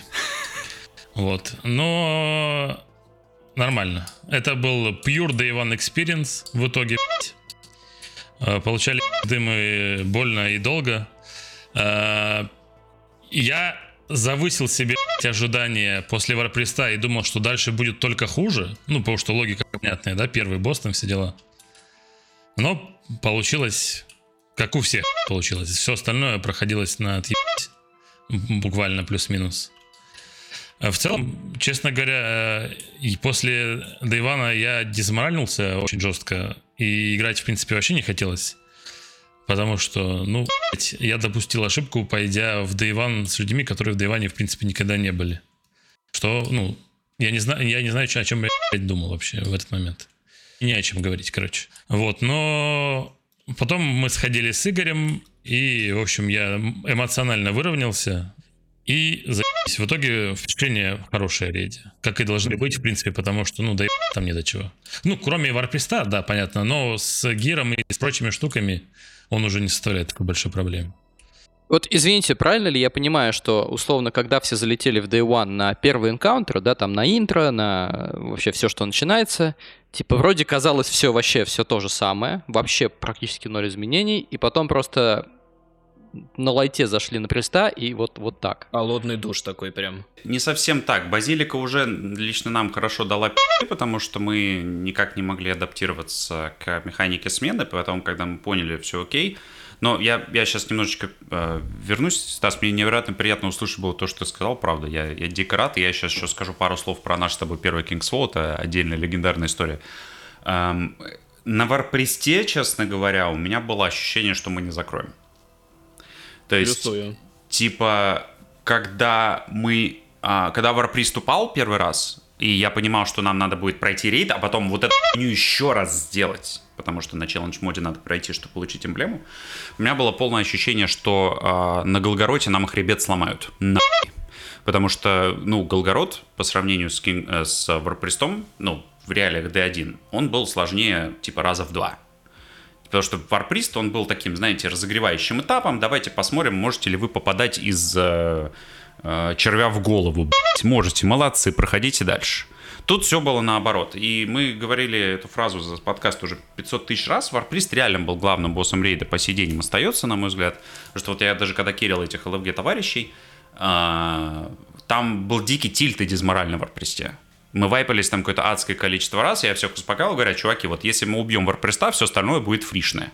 Все такие, да-да-да, это только первый босс, нам уже пи***». Вот, и у всех была вот Day One такая же дизмораль, потому что, ну, ре- реально казалось, что, ну, если Варприст такой пи*** дает, то что же будет на Ориксе? Ну, в итоге Орикс у нас там на челлендже с первого раза упал. Да, и вот этот дисбаланс, конечно, до сих пор вызывает у меня легкое полыхание жопы. Но в целом я абсолютно разделяю эмоции, что, что Стаса, э, ну, в плане того, что все потом было изи, что Семена в плане того, что мне Day One Experience очень понравился. Потому что если убрать из всей этой картины Варпреста, на котором из 16 часов, что мы проходили Day One, мы просидели 10, блядь, 10 нахуй, часов на одном энкаунтере за два захода, все остальное прошли за 6, все остальные 4. Было невероятно клево. И вот я помню, что после Vault of Glass на челлендже у меня реально сгорела жопа, потому что я так до конца и не смог э, принять те изменения, что они сделали с оракулами, да. То есть, ну, меня это вызывало больше раздражения, чем э, какой-то радости. То все абсолютно изменения, все, как они переделали King's Fall, у меня вызывало исключительно положительные эмоции, и э, я забегаю на год, наверное, вперед, но, блядь, ребята, если они так переделают Wrath of the Machine, я думаю, у всех присутствующих здесь взорвется хуй. Вот, это будет просто, про- просто... Если будет круто, у меня будет инсульт жопы. Почему? Потому что Машина мой любимый рейд из первой части. Будет данжем скрыть. Стопудово данжем, да. Было бы, не, было бы неплохо. Кстати говоря, в кроте, в кроте Хиро момент-то получится тоже сделают рандомным, наконец-то, что и надо было сделать всегда. А, кстати, Чтобы да. мечник был кстати, раз good разный. point. Good point, кстати, это хорошо. Блин. Ну, в Кроте самое главное то, что сейчас Мгм. больше не будет. Это типа, это, тебе Галахорн еще не выпал, ты на мече, потому что это значит, ты просто не купил DLC. Блин, да, да, да, да. Кстати говоря, вот про Day One, возвращаясь, пока мы слишком далеко не ушли, у меня такое ощущение после всех последних Day One, которые были, что главный поинт Day One как будто бы даже не в том, чтобы его закрыть, а в том, чтобы после него пойти в обычную версию и говорить, как же кайфово ходить А. в обычную версию, А, как, не же, без этого. как же это приятно. Не, не- не без Вот этого. такое Ну, ощущение на этом типа, контрасте. После, после Day One ты в рейд ходишь отдыхать, да. Поэтому, ну... Нет, вообще в целом мне очень нравится то, что, знаете, у нас раз в полгода происходит такое шоу, на которое слетается посмотреть огромное количество народу, и которое дает уникальный опыт, который больше никак не получить. И тут я хотел бы вернуться во времени с- на 7 лет назад. Эм, Сколько? 7. 15 год. А, осенью 15 года мы только познакомились со Стасом. И вот наша тусовочка уютная начала только вместе играть. Вот. И это была первая неделя после выхода King's Fall. И мы решили его... Ну, надо рейд закрыть. Рейд вышел. И я не знаю, через какое количество тиммейтов и, и прочего мы со Стасом прошли в те пару дней. Мы же не за день его закрыли, по-моему, Стас, да? По-моему, мы там... Плохо понял. Я помню, что мы... Я помню эпизод, когда мы сели ночью и часов в 6 утра. Мгм, мгм, А было ли это растянуто, я не помню. Помню, что мы тогда не знали плюс-минус, что делать. мгм. Вот, и полуслепое такое прохождение было с рандомами из американского. Да-да-да, у нас, у нас было там вообще полное, полный бардак. Очень хорошо мне запомнилось. Вот мы со Стасом это вспоминаем все 7 лет. Когда к нам в тусовку вайсовую на PlayStation влетел чел с ником КамАЗ. Чел, если ты это слушаешь, привет тебе, бро. Мы скучаем. Закосплеил Гендальфа и сказал, что вы не пройдете. Да, он буквально сказал, вы где? На Ориксе? Вы не пройдете. блядь». И, и ух- и ливает. Вот. И, короче, через два часа или сколько-то там Орикс улетает э, в помойку. И, блядь, я думал, я реально оглохну, потому что орали войс все. Это была такая радость. Это был такой балдеж, рай и кайф. Это, это было просто невероятно круто. Одно из самых ярких вообще игровых впечатлений в жизни. Вот, и вот мы со Стасом были как раз в одной команде, когда это случилось, когда мы уебали Орикса. Потом мы пошли собирать эту меню, сделали Touch of Melis, вернулись на Орикса, от его в жопу, блядь, за одну фазу, и такие, хм, нравится. В общем, да, это было начало замечательной дружбы, которая по сей день длится, это замечательно. А вы помните, с чем вы были? Помню, не, ну с шепотами мы были. А, с шепотами были. Тогда Да. это мета, он, правда, тогда назывался Слушай, Black а- Spindle или, Да, или мы, мы Black тогда Spindle, шпинди, он- да, Black Spindle, да. да, тогда все И били был его... не Heavy а Energy. Да, и- он- и- да. Он был в спешле, тогда били его... Суть не поменялась. Да, мы были в, в это самое... э, Все его били шпинделями, сестер били все шпинделями. Ну, то есть, типа, ты берешь... Ну, ну, подождите, подождите, Орикса мы не были шпинделями. Ориксу мы держали пузо открытым. Ну да, шпинделями. Шпинделями. По- Разве Да, да, да, да, да, шпинделями. До тех пор, пока Малису Мы- не получили, да, мы тогда да. не знали, Ну да, мы тогда да. даже не знали, что делать, и нам еще урона не хватало, если помнишь. И там кто-то долбил его с симулянта, а, мы долбили шпинделями, а, потому что просто с праймери, насколько я помню, там урона не хватало нам. У нас это была самая главная проблема, мы не могли его открыть перед взрывом. А, Вот. А симулянт уже разве был тогда? Да, симулянт был, симулянт уже Симулянт был. в D1 был, да, с, прям с D1 он был. Не-не, я просто пытаюсь вспомнить, э, он в каком году появился. Ну, что-то не помню. Он вроде Ну прямо ладно, в ваниле пофиг. был. Нет. Не-не, он, он был не Симулянт? ванили. Может быть, может быть, симулянт это ложное воспоминание. Я помню, что симулянт юзали позже, Мгм. но в Day One там, по-моему, шпинделя были. Мне кажется, симулянт это Rise of Iron уже. Ну ладно, не суть. Это не важно. Неважно, короче, было здорово, и, в общем, как, как и тогда, э, King's Fall нас всех объединил, и возвращение короля произошло во всех смыслах. Все, я на этом, дорогие друзья, благодарю вас за этот врыв. Мне кажется, получился замечательный, теплый, уютный, ламповый сегмент. А, Сергей Валерьевич, Yes. э, Кирилл Бартон, Yes. также Станислав Владимирович Айлрис. Нежно люблю вас, целую, обнимаю. Берегите себя, дорогие мои. Надеюсь, очень скоро услышимся. Спасибо, пока. Было классно, спасибо большое. Всем пока. Целую, обнимаю. Пока. Oh my. This is. This is beautiful. You continue to be my greatest success, Guardian. Ловушка Саватун. Так как Малиса не выпала экзоту недели, мы решили подыскать замену, и мне кажется, получилось неплохо. И на этом юбилейный 47-й выпуск подкаста «Ловушка Саватун» подходит к концу. Король вернулся, да здравствует король, и этому сегодня изо всех сил радовались. Дмитрий Андреевич Эль-Перфоратор. Это я, да. Всем всего хорошего. Семен Данилович Мэднес Буканир. До связи. А также Игорь Белкин. Дорогие друзья, мы с вами услышимся через какое-то там количество недель. Берегите себя, пусть все будет хорошо. Мы вас любим. Спасибо, что вы есть. Пока-пока.